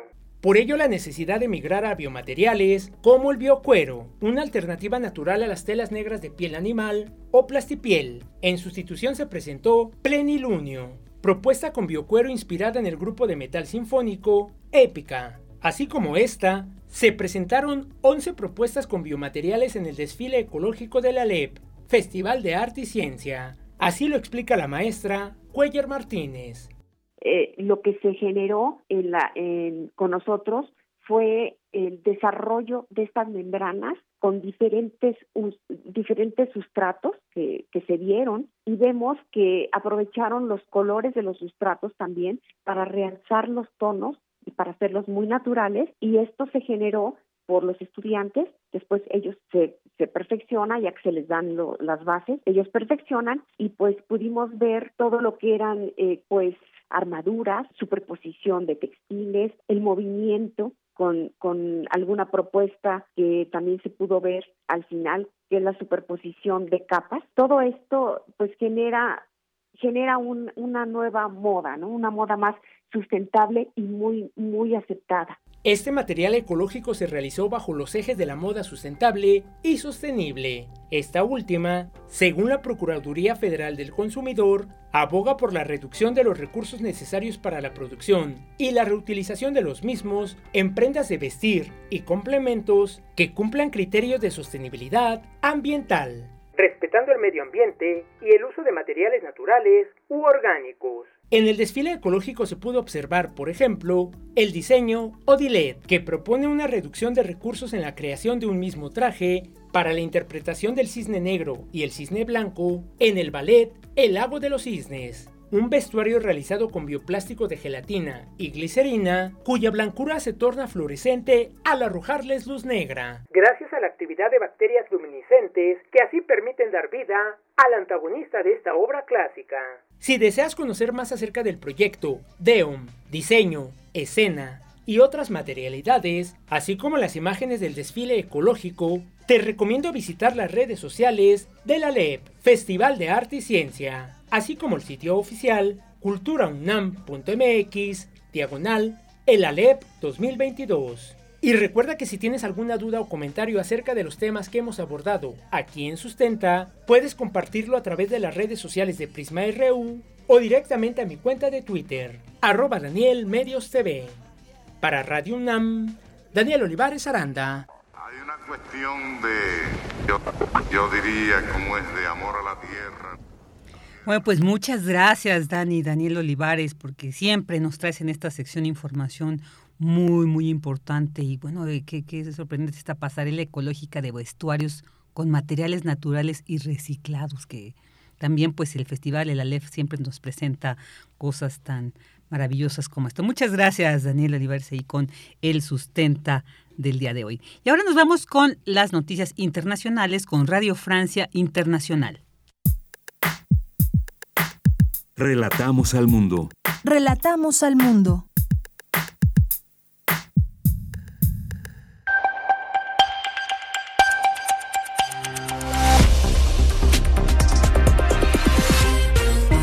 Bienvenidos a este flash informativo de Radio Francia Internacional. David Brockway en los controles. Hoy es miércoles 6 de julio y así comenzamos. Andreina Flores. El Parlamento Europeo aprobó hoy conceder la etiqueta verde de la Unión Europea al gas y a la energía nuclear en un intento de blindarse a nivel energético en el contexto de la guerra en Ucrania y reducir la dependencia del gas ruso. El primer ministro británico Boris Johnson asegura que seguirá ocupando su cargo en su comparecencia de hoy frente al Parlamento, luego de la renuncia de varios de sus ministros tras revelarse un escándalo sexual en su gabinete. Boris Johnson.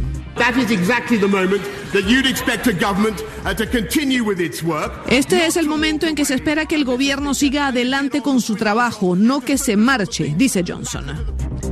La primera ministra de Francia, Elisabeth Borne, se dirige también hoy al Parlamento para explicar las líneas principales del gobierno. Borne anunció una ley sobre clima y energía y advirtió que Francia debe prepararse para un eventual corte de gas por parte de Rusia. El presidente electo de Colombia, Gustavo Petro, propuso un cese al fuego bilateral con la guerrilla del ELN para retomar los diálogos de paz que habían sido suspendidos por el presidente Iván Duque. Petro dice que respetará los protocolos de paz firmados por el exmandatario Juan Manuel Santos en 2016.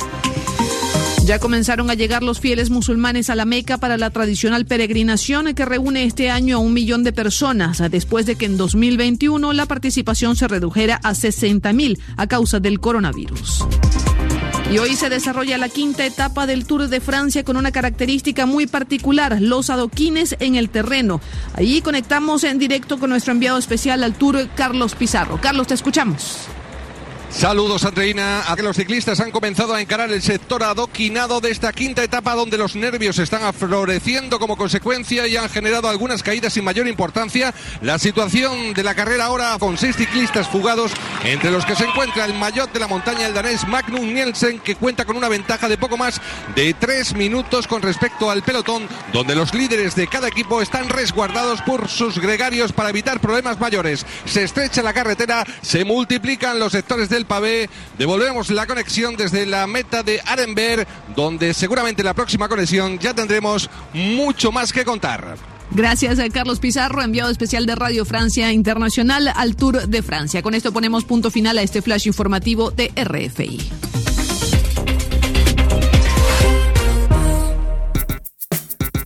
Prisma RU. Relatamos al mundo.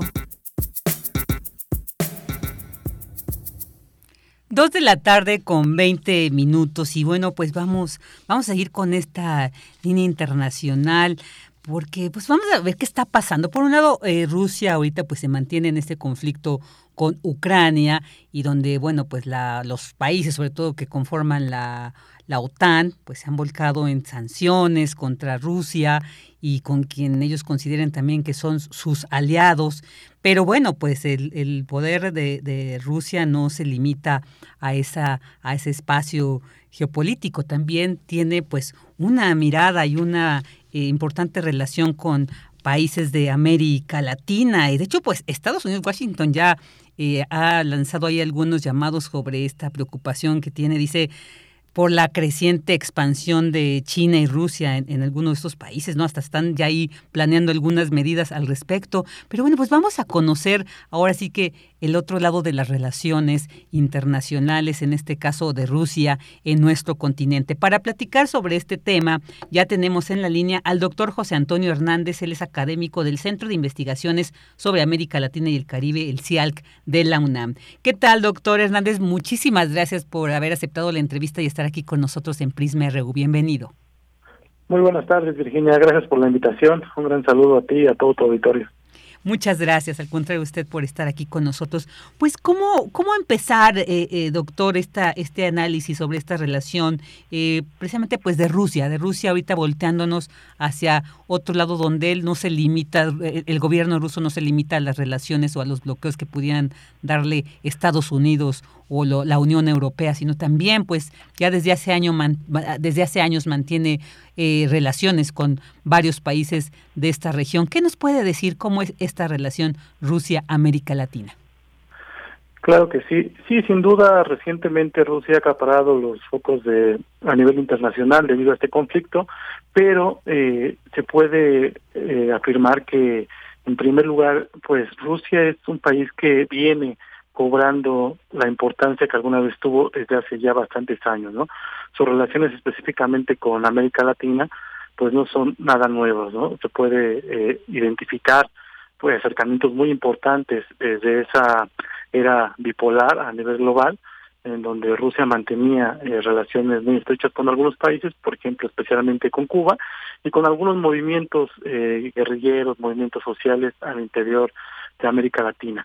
Sin embargo, pues con el derrumbe de la Unión Soviética, eh, se puede decir que la Federación Rusa, la que nace de ahí, se carecía de un proyecto no interno y externo definido, lo que le hizo de alguna forma alejarse por algún momento de la región.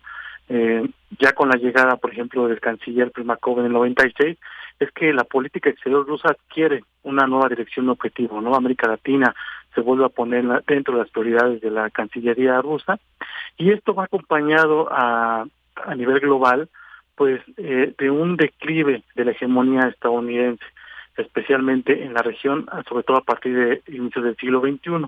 Es por eso que en la actualidad se habla de una transición hegemónica global. ¿No? una declive de, la potencia, o también algunos otros académicos lo, llaman una difusión del poder, en donde ya vemos diferentes países que se disputan esa hegemonía, ¿no? Ya no este, estamos frente a ese mundo unipolar de finales del, del siglo XX. En este contexto es que Rusia empieza a cobrar gran importancia en América Latina, eh, eso a, a nivel eh, global, ¿no? Y a nivel regional, pues nos damos cuenta que a inicios del siglo XXI comienzan a llegar a América Latina diferentes gobiernos de corte progresista que entre sus discursos, aparte de eh, ser críticos al neoliberalismo y de posicionarse en contra de la hegemonía estadounidense, pues abrazan un proyecto multipolar, ¿no? Lo cual viene perfectamente a embonar con la presencia rusa en la región.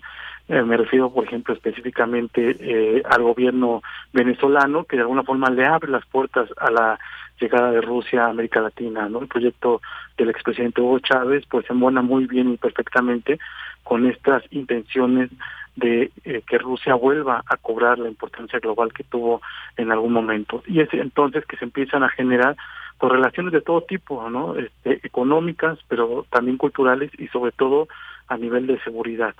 De ahí empieza toda una escalada de acercamientos con gobiernos en un principio de esta misma tendencia, por ejemplo, el de Bolivia con Evo Morales, el de Ecuador con Correa, Nicaragua eh, con Ortega, eh, se intensifican nuevamente las relaciones con Cuba, ¿no? que era un viejo aliado de la Unión Soviética, pero también ha sido una política un tanto pragmatista, porque también ha tenido acercamiento incluso con países que no tienen una afinidad ideológica, ¿no? Me refiero, por ejemplo, con Colombia, en su momento con Argentina de Macri.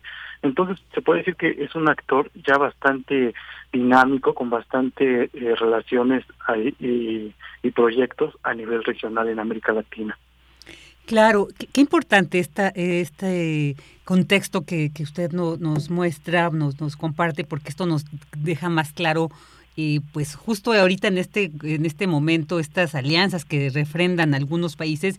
Y ahorita me quisiera enfocar más sobre esto que pues también ha sido noticia en cuanto a la relación con Rusia, Venezuela, de que están refrendando alianzas estratégicas, pero sobre todo ante unas sanciones, ante un conflicto del alcance como es este que estamos viviendo actualmente. Entonces, eh, preguntarle, doctor, ¿qué implicaciones tendría el que, por ejemplo, Venezuela, que ha sido pues uno de los objetivos claros desde siempre de Estados Unidos, ¿no? Contra estos gobiernos de izquierda, como bien decía, de, desde Hugo Chávez ahora con Nicolás Maduro. Pero esto, ¿qué podría eh, refuerza, esta, le da más fuerza al, al gobierno venezolano, ¿no? Al, al, Estado venezolano? ¿Qué podríamos entender, qué podríamos encontrar en, este, en esta alianza que, que reiteran ambas naciones? Sí, claro. Bueno, sin duda yo creo que eh, Rusia ha sido uno de los pilares más importantes que ha tenido Venezuela en esta fuerte crisis, sobre todo económica, que ha transitado en los últimos años, ¿no? Eh, debido a las sanciones económicas, al bloqueo comercial y financiero, energético que tiene Estados Unidos, pues eh, Venezuela tiene todavía que estrechar aún más alianzas con otros países como Rusia, pero también, por ejemplo, como con China, con Irán, con Turquía, han sido aliados muy importantes para poder eh, solventar un poco esta crisis a través de la inversión en proyectos, de la venta de energéticos, eh, incluso como apoyo eh, militar y, de seguridad. No recordemos que en algún momento eh, en la presidencia de Donald Trump se mencionaba que había cualquier posibilidad por que se tenía en la en la mesa cualquier posibilidad para sacar al gobierno Maduro, incluyendo una intervención militar. Y entonces, por ejemplo, vemos algo que me parece como muy, eh, que ejemplifica justamente esta alianza en respuesta, empieza a haber, eh, empieza a haber eh, maniobras militares en conjuntas en el mar del Caribe entre Rusia y Venezuela, un poco como respuesta a esto. Llegan incluso diferentes eh, cuerpos militares eh, rusos hacia hacia Venezuela. Entonces, eh, sin duda ha sido una alianza muy estrecha y que trasciende de lo que muchas veces piensa, trasciende de lo económico y de lo militar, ¿no? Esta, este proyecto que tiene Rusia en América Latina pretende eh, también que pase por eh, la esfera cultural, por ejemplo, por eh, la esfera financiera. Nos damos cuenta ahora con estas respuestas que ha tenido Rusia ante este pues embate no de, de Occidente de Unión Europea y Estados Unidos que era algo que ya tenía previsto Rusia eh, porque pareciera que en sus proyectos había diferentes eh, respuestas que le permiten salir a estos este diferentes tipos de bloqueo. Pero bueno regresando al aspecto eh, justamente entre Venezuela y, y Rusia pues tenemos que ha sido un pilar. Se puso en entredicho qué pasaría con la alianza una vez que murió Hugo Chávez pero sin duda eh, Nicolás Maduro continuó ese proyecto no de acercarse eh, profundamente a Rusia y pues ahora se han convertido en un aliado, ¿no? Un aliado que, eh, por ejemplo, vemos que Venezuela es de los pocos países que se decanta por eh, apoyar esta eh, en, a Rusia en este conflicto que tiene con Ucrania abiertamente, ¿no? Porque de alguna forma también los países de América Latina pues se ponen un poco en este se ponen en entredicho si se apoyarán abiertamente debido a que siempre han sido de alguna forma neutrales y apegados al derecho internacional. Pero yo creo que como esta alianza va más a, profundidad, pues el gobierno de Venezuela se, se atreve a apoyarlo abiertamente. Claro, se, se atreve y, creo que es muy pues entendible y pertinente esta alianza porque pues también eh, Rusia, ¿no? Con esta que incluso se ha denominado esta rusofobia que se ha generado en todo el mundo a partir de señalar a, a, Rusia como el responsable de una guerra en Ucrania y bueno, todo eso también pues con los medios de comunicación de, del imperio como aliados, porque digo, eh, tenemos, creo que la reflexión sobre este conflicto debe ir más allá de si Rusia es el bueno o el malo, ¿no? sino ir más a, ir más a los detalles, a los orígenes de este conflicto. Y, y bueno, también esto eh, Venezuela, pero también nos vamos a Colombia, porque como usted bien decía, eh, hubo también una relación un poco eh, lejana, pero ahora con el triunfo de Gustavo Petro, pues es quien ha dicho vamos a retomar unas buenas eh, relación con, con Rusia, ¿no? Incluso se dice que ya están regresando eh, eh, pues muchos eh, inversionistas y todo. ¿Qué nos puede decir sobre esta relación que se pudiera reflejar y qué tanto reforzaría entonces la presencia de Rusia en América Latina al fortalecer o al, reanudar unas buenas relaciones con el país, con el nuevo gobierno de cuando lo suma Gustavo Petro. Claro que sí. Bueno, esto es un tema muy muy interesante, no debido especialmente al papel que ha jugado Colombia históricamente, ¿no? Recordemos que Colombia en su historia moderna, desde eh, la llegada de la democracia a mediados del siglo XX, no había tenido un gobierno de alternancia, ¿no? Era un mismo proyecto el que se había tenido, que era un aliado incondicional, un enclave geopolítico estadounidense en la región. Lo vemos con las bases militares, con proyectos como el Plan Colombia, ¿no? con las diferentes eh, ayudas que recibía por parte de Estados Unidos y por lo tanto, eh, había eh, impulsado los intereses estadounidenses, ¿no? Un claro ejemplo lo vemos a la hora eh, en esta en estos años recientes de tratar de fragmentar cualquier tipo de integración regional eh, y de aislar justamente a Venezuela eh, diplomáticamente. Eh, es por eso que el triunfo de, Petro pues cobra eh, real importancia, ¿no? Y si bien es cierto que es muy pronto tal vez para dar un escenario certero de lo que suceda con Venezuela, porque Petro recordemos que ha sido también tanto pragmático, ¿no? Ha inclusive tachado de dictador al gobierno de Venezuela, pero también se entiende porque justamente Venezuela ha sido un país que ha servido de golpeteo político en toda América Latina, ¿no? Cualquier proyecto que fuera un poco diferente, a, sobre todo al, conservadurismo, pues se detachaba como eh, un, gobierno chavista, como alguien que iba a convertirse en Venezuela, aquí mismo lo vemos en México, pero se repetía igual en cualquier país de, de América Latina. Entonces puede que sea una, haya sido una estrategia también Petro para un poco acercarse a las clases medias, medias altas, y una luz que daría muestra de esa estrategia es que justamente ahora que gana la presidencia, pues nuevamente entabla relaciones y, en, bueno, por lo menos entabla comunicación, este, unas llamadas eh, telefónicas con Nicolás Maduro y dice que buscará abrir nuevamente la frontera. Veremos hasta qué eh, profundidad vaya esa nueva relación, pero por lo menos sí eh, podemos ver un escenario muy diferente, ¿no? Y regresando un poco a lo que comentaba en un principio, uno de esos eh, de esas eh, formas de verlo va a ser a través de la integración. Yo no dudo que ahora con estos nuevos gobiernos de tendencia de izquierda y progresista se vuelva a reactivar mecanismos, eh, por ejemplo, como la UNASUR, vuelva a tener más dinamismo la CELAC, el ALBA, y que estos mecanismos sirvan un poco para enfrentar estos problemas que sería imposible enfrentarlos de forma individual o de forma estatal, ¿no? Como la cuestión de la pandemia, del cambio climático, eh, cuestiones que deben ser atacadas sin duda desde el multilateralismo. Esa es la gran importancia de la llegada de, de Petro, ¿no? Y bueno, y por otro lado veremos también qué relaciones empieza a entablar con estas potencias extrarregionales como China o como como Rusia, ¿no? Ya desde un principio empieza a haber un cierto coqueteo. Yo creo que Rusia eh, va a salir de cualquier forma favorecido con la llegada del gobierno de Petro, porque ya sea eh, a nivel, ya, ya veremos a qué nivel, pero sin duda eh, eso alejará y, romperá un poco esta estrecha alianza que tiene Colombia con Estados Unidos. Claro, y ya para finalizar, doctor, sí quisiera pues ahora llegar hasta nuestro país, porque bueno, ya también el presidente Andrés Manuel López Obrador ha tenido un posicionamiento pues de respetar, ¿no? Estos, eh, esta autonomía, esta independencia de los pueblos, de los países, pero bueno, también se negó a ir a la cumbre si no asistían, si no se invitaba justamente a estos países a los que hemos eh, aludido en este momento y cómo estaría la, la, relación entonces de Rusia con México, porque además, bueno, esta posición que tenemos de ser vecinos de Estados Unidos, este, pues ahora uno de los principales antagonistas del gobierno ruso, ¿cómo podemos eh, leer la relación de Rusia con México en este contexto? Bueno, es un poco eh, compleja esta esta relación. Sin duda, la llegada de Obrador significó un cambio en la política exterior. Lo vemos muy claramente, por ejemplo, en, las relaciones con América Latina.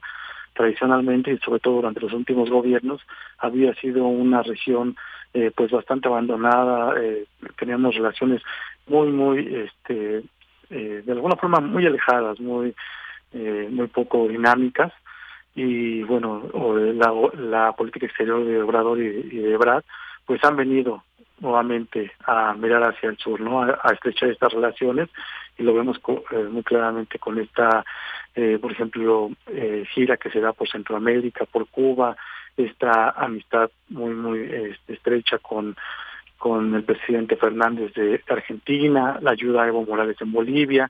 Yo creo que eh, ha dado pasos importantes, la revitalización de la CELAC, cuando México toma la presidencia fue tempore. Eh, y también a nivel global, México ha tenido el objetivo de diversificar esas relaciones, ¿no? Sin embargo, pues la realidad es que seguimos supeditados, sobre todo la relación comercial con Estados Unidos. Es complicado, eh, si uno ve ya los números en, frío, que el más del 80% del comercio está con Estados Unidos, es complicado que, por ejemplo, México se convierta en un aliado eh, importante para Rusia o inclusive para China. Eso no exime de tener ciertos proyectos, sobre todo proyectos de infraestructura, ¿no? que es en donde sobresale la inversión, sobre todo de China, pero también un tanto de, de Rusia. no Vemos ya algunas cuestiones como, como el tren Maya, el canal interoceánico, los mismos este, trenes que están eh, proyectándose aquí de la ciudad, algunas ciudades periféricas.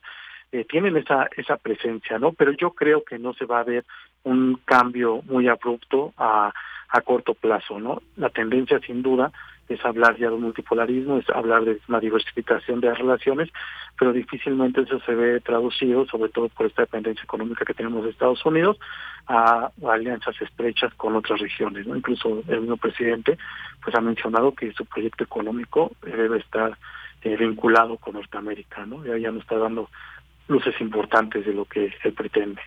Claro, y luces importantes que se, tendremos que seguir atendiendo y reflexionando. Pues, doctor, muchísimas gracias por habernos compartido este importante, interesante eh, reflexión y análisis sobre esta situación, estas relaciones diplomáticas de Rusia con América Latina. Le enviamos un fuerte abrazo. Muchas gracias a ti, Virginia. Un gran saludo y hasta luego. Hasta luego. El doctor José Antonio Hernández, académico del Centro de Investigaciones sobre América Latina y el Caribe, el CIALC de la UNAM.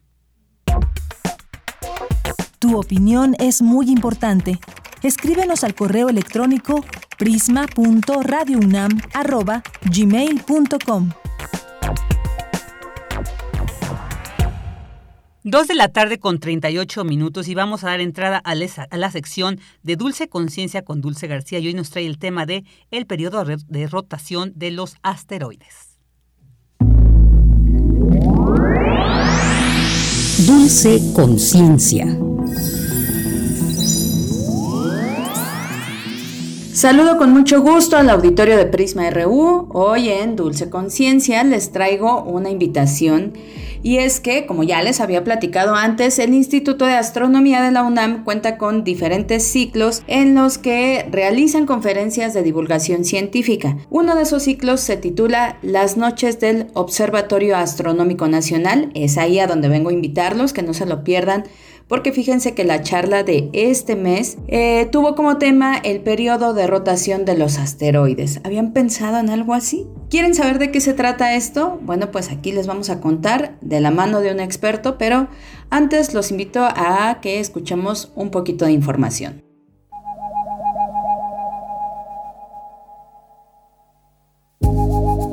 La dirección de giro de un asteroide es esencial para predecir con exactitud su trayectoria futura. De ese modo, se podría determinar, por ejemplo, a qué distancia pasará la roca cerca de la Tierra en los próximos años. Los científicos han explicado que, debido a la superficie desigual del asteroide y la reflectividad diferente en las diversas zonas de su superficie, su observación es característica. Al igual que la tarde es el periodo más caliente del día en la Tierra, la roca espacial desarrolla una región caliente que irradia luz infrarroja en su valor máximo durante lo que sería la tarde del asteroide. La radiación infrarroja saliente proporciona un chorro suave pero firme que determina el impulso para el asteroide. De esta forma, se podrá observar si la dirección de la rotación del asteroide es hacia adelante o es hacia atrás en relación a su dirección de movimiento. ¿Qué herramientas se usan para analizar los asteroides? ¿Cuánto puede servirnos la información que nos den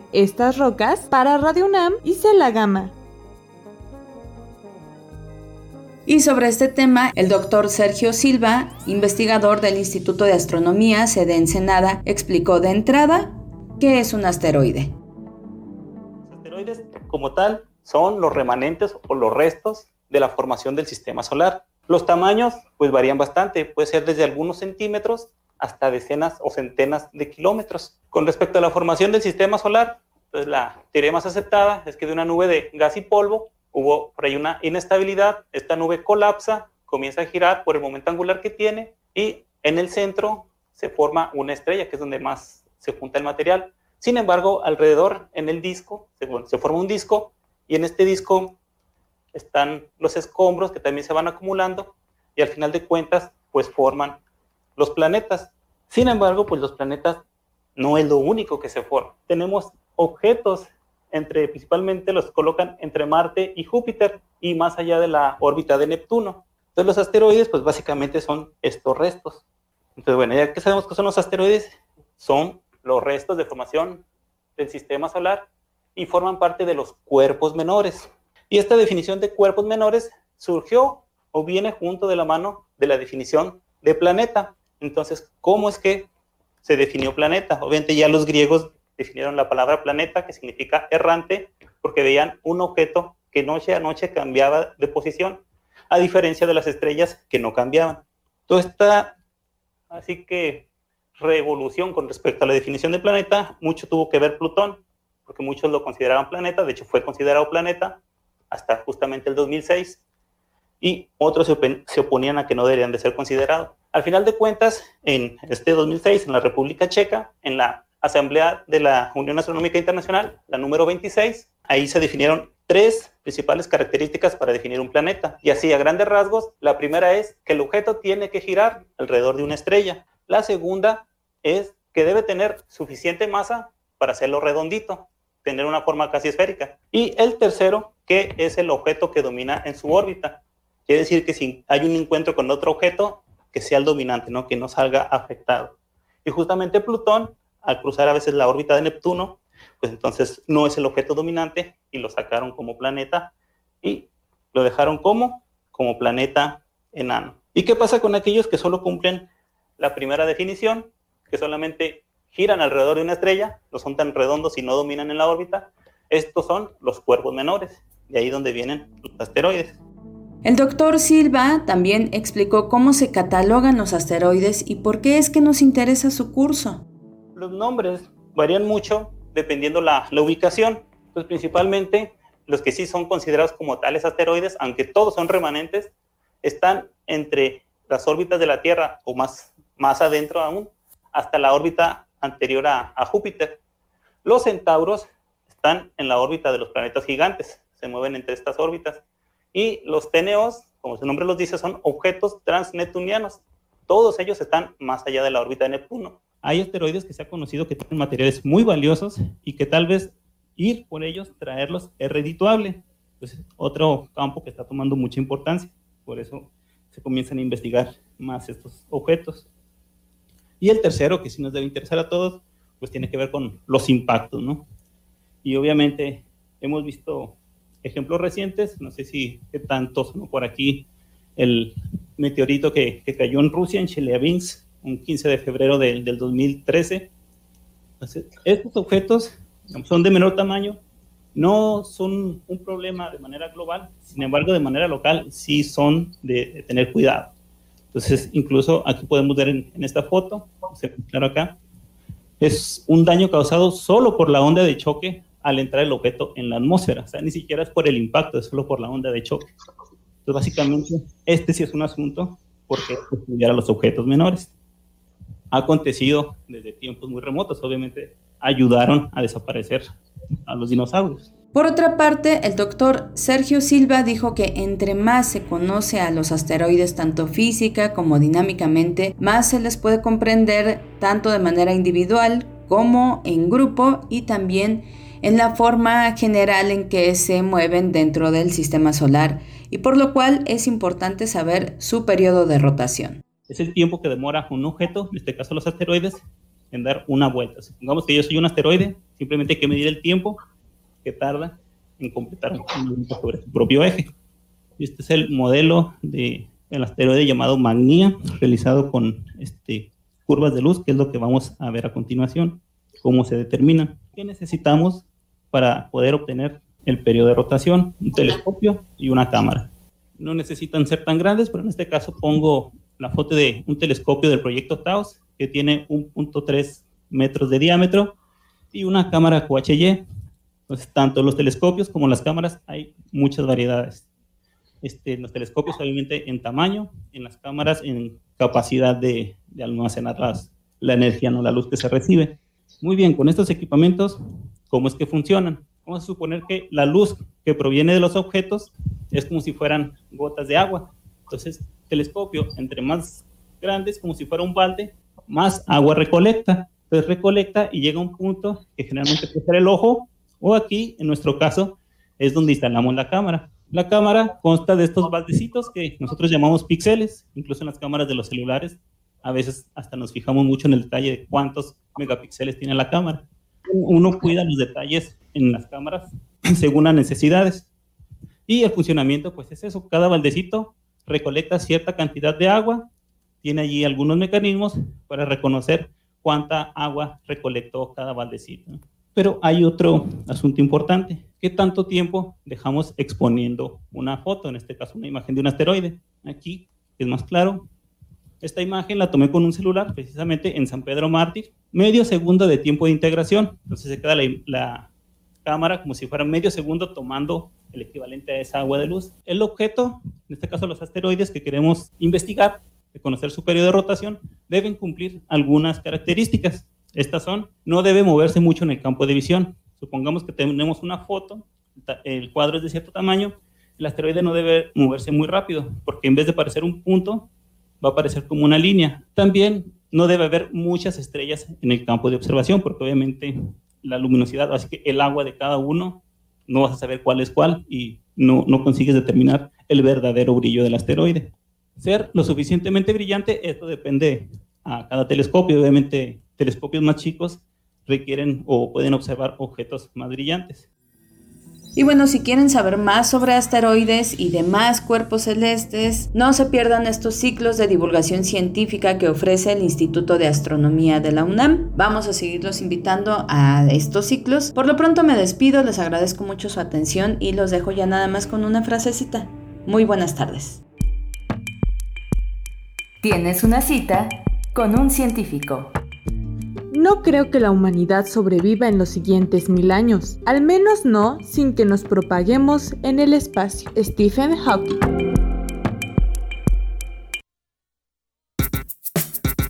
Prisma RU. Relatamos al mundo.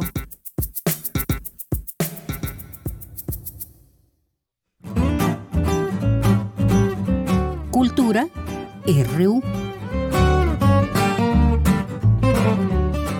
Dos de la tarde con 48 minutos y ya entramos a la sección de cultura y tengo el gusto de ahora y presentar a nuestra querida Tamara Quiroz. Qué gusto que ya estás mucho mejor, querida Tam, y que nos traes como siempre estas propuestas para cultura. Cuéntanos, ¿qué nos traes el día de hoy? Querida Vicky, el gusto es mío. Muy buenas tardes a ti y también al auditorio de Prisma RU. Muchísimas gracias por los buenos deseos. Pues los saludo con mucho gusto. Gracias por acompañarnos desde la una de la tarde o a la hora que se hayan unido en esta, a esta transmisión. Ya nos acercamos a la recta final. Les enviamos un afectuoso saludo y les compartimos información sobre dos eventos. Vicky, el primero es una propuesta escénica que se titula Fiu Fiu, ¿Cómo ser clown sin dejar de ser mujer? Y es que les comparto que a 10 años de su estreno vuelve al escenario este proyecto de la compañía Sopa de Clown, que en esta ocasión se une a las voces femeninas desde distintas, distintas trincheras para visibilizar y hacer un llamado a actuar sobre las alarmantes cifras de violencia contra la mujer. Esta iniciativa eh, pues eh, comienza justo con, con Tita y Nubi. Ellas están jugando con un par de tacones, lo que detona la onomatopeya que da título al espectáculo, o sea, fiu fiu. y estas dos actrices utilizan la técnica clown para abordar de manera divertida e ingeniosa el mundo femenino. Sobre cómo surgió este montaje, conversamos con Nubia Alfonso, quien con más de 18 años de trayectoria artística se ha desempeñado como actriz, clown, locutora, docente y directora de escena. Eh, su trabajo como directora escénica en Sopa de Clown, que es la compañía con la que están presentando Fiu, ha sido visto en festivales como Ferias del Libro de Guadalajara, León e Hidalgo. Actualmente se presentan en el Teatro Sergio Magaña, así que escuchemos lo que Nubia Alfonso nos dice sobre Fiu, cómo ser clown sin dejar de ser mujer. Justamente hace 10 años queríamos pues mostrar en escena todo lo que implicaba el ser mujer, el mundo femenino y verlo con un punto de vista del clown, es decir, llevado al absurdo, eh, al juego del ridículo, porque habíamos visto que en los escenarios se planteaba muy poco el hecho de ser mujer. Nosotras como actrices, de pronto entrar al mundo de clown, pues vimos que había pocas referencias femeninas y quisimos como abordar un poco más ese ese tema y pues fue muy terrible como como investigando en eso pues nos llevó forzosamente a, hacer un análisis de los estereotipos, la manera en la que nos han limitado durante siglos. Eh, lo que hemos podido encontrar, pues es que el público se ve reflejado. Bueno, las mujeres evidentemente mm, se identifican totalmente con situaciones súper cotidianas de, del ser mujer y creo que en el caso de los hombres también ha sido muy interesante su reacción porque pues se identifican con los elementos masculinos que se ponen en la obra. Esta obra se está presentando desde el 30 de junio y estará disponible hasta el 10 de julio en el Teatro Sergio Magaña. La compañía Sopa de Clown ha comprobado desde su estreno en diferentes temporadas y funciones unitarias que su trabajo no solo es auténtico, sino también es entrañable. Esto nos comparte Nubia Alonso sobre cómo se ha desarrollado esta temporada y el trabajo conjunto con el sistema de teatros de la Ciudad de México. Escuchemos. Es una fortuna ahorita que te puedan dar una pequeña temporada, aunque sea chiquitita, es, eso ya se súper agradece. Entonces sí estamos súper felices de que Sistema de Teatros nos haya convocado y pues ha sido padrísimo el, el recibimiento del público eh, fíjate que ahorita sí sentimos que el tema tiene un, una carga enorme y por eso quisimos también remontar esta obra, darle una temporadita, porque sí metimos algunos elementos distintos. Eh, a 10 años, pues ha habido avances, pero todavía tenemos en la médula espinal ahí los, los estereotipos que no nos dejan en paz. Entonces, creo que ahorita simbra, le simbra mucho más, sobre todo las espectadoras que nos han ido a ver. Eh, alguna nos comentaba, oigan, pero esta escena la tenían hace 10 años y pues sí, sí estaba. Hemos modificado algunos detalles, elementos, algunas canciones, porque también jugamos con la música de pronto y, y pues la música es generadora de estereotipos absoluta, ¿no? Es una obra actual, Fiu Fiu, cómo ser sin de, cómo ser clown sin dejar de ser mujer. Se lleva a cabo los días jueves y viernes a las 8 de la noche, sábados a las 7 y domingos a las 6 de la tarde en el Teatro Sergio Magaña del Sistema de Teatros de la Ciudad de México. Este teatro se encuentra en la calle Sor Juana Inés de la Cruz, en el número 114, en la colonia Santa María La Ribera, muy cerquita del metro San Cosme. Eh, pueden encontrar más información en las redes sociodigitales del Sistema de Teatros de la Ciudad de México y eh, pues ya nada más les queda este fin de semana. Finalizan el 10 de julio, así que si quieren conocer más, bueno, pues este fin de semana es la opción. Y bueno, también pasando ya a otra información, aprovechando que se acercan las vacaciones, les tenemos un buen plan para armar con la familia sobre todo para las niñas, los niños, bueno, vaya, para cualquier adulto que le gusten, también los adultos, eh, los dinosaurios. Se trata de un recorrido a pie en el que encontrarán a estos seres vivos, a estos dinosaurios que vivieron durante la era mesozoica.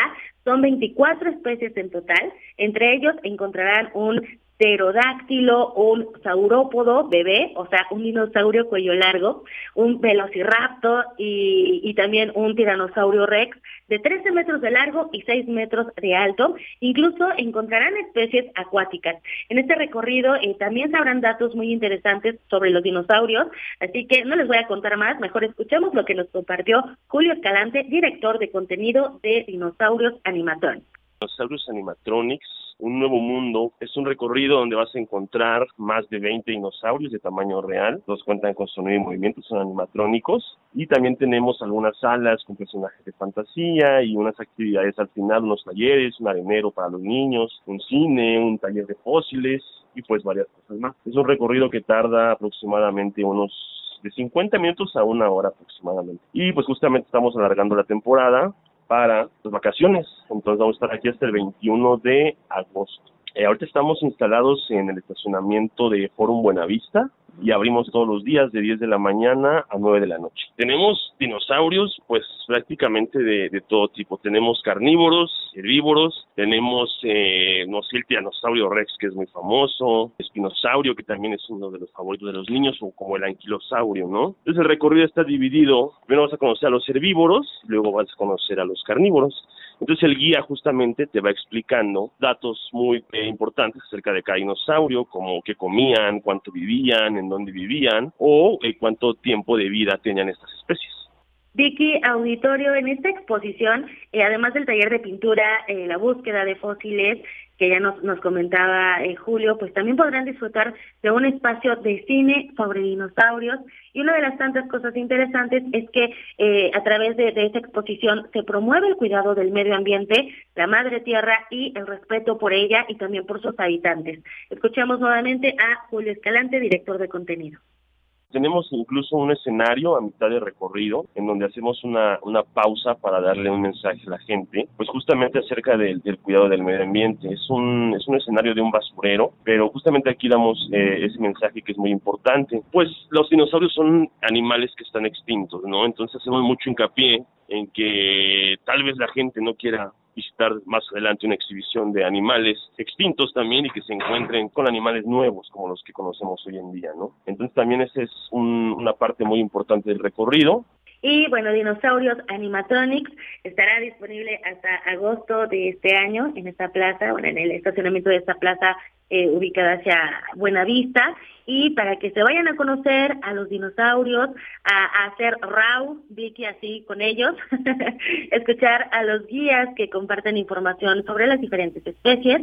Tenemos tres pases cuádruples. O sea, sí nos estamos eh, poniendo guapas junto con el equipo de dinosaurios animatronics para las primeras personas que nos escriban por mensaje directo en Twitter arroba prisma.ru y nos digan que escucharon esta sección y nos compartan cuál es el dinosaurio que más les gusta, con cuál eh, se pueden identificar y por qué les gusta y les vamos a contestar por el mismo medio, así que escríbanos.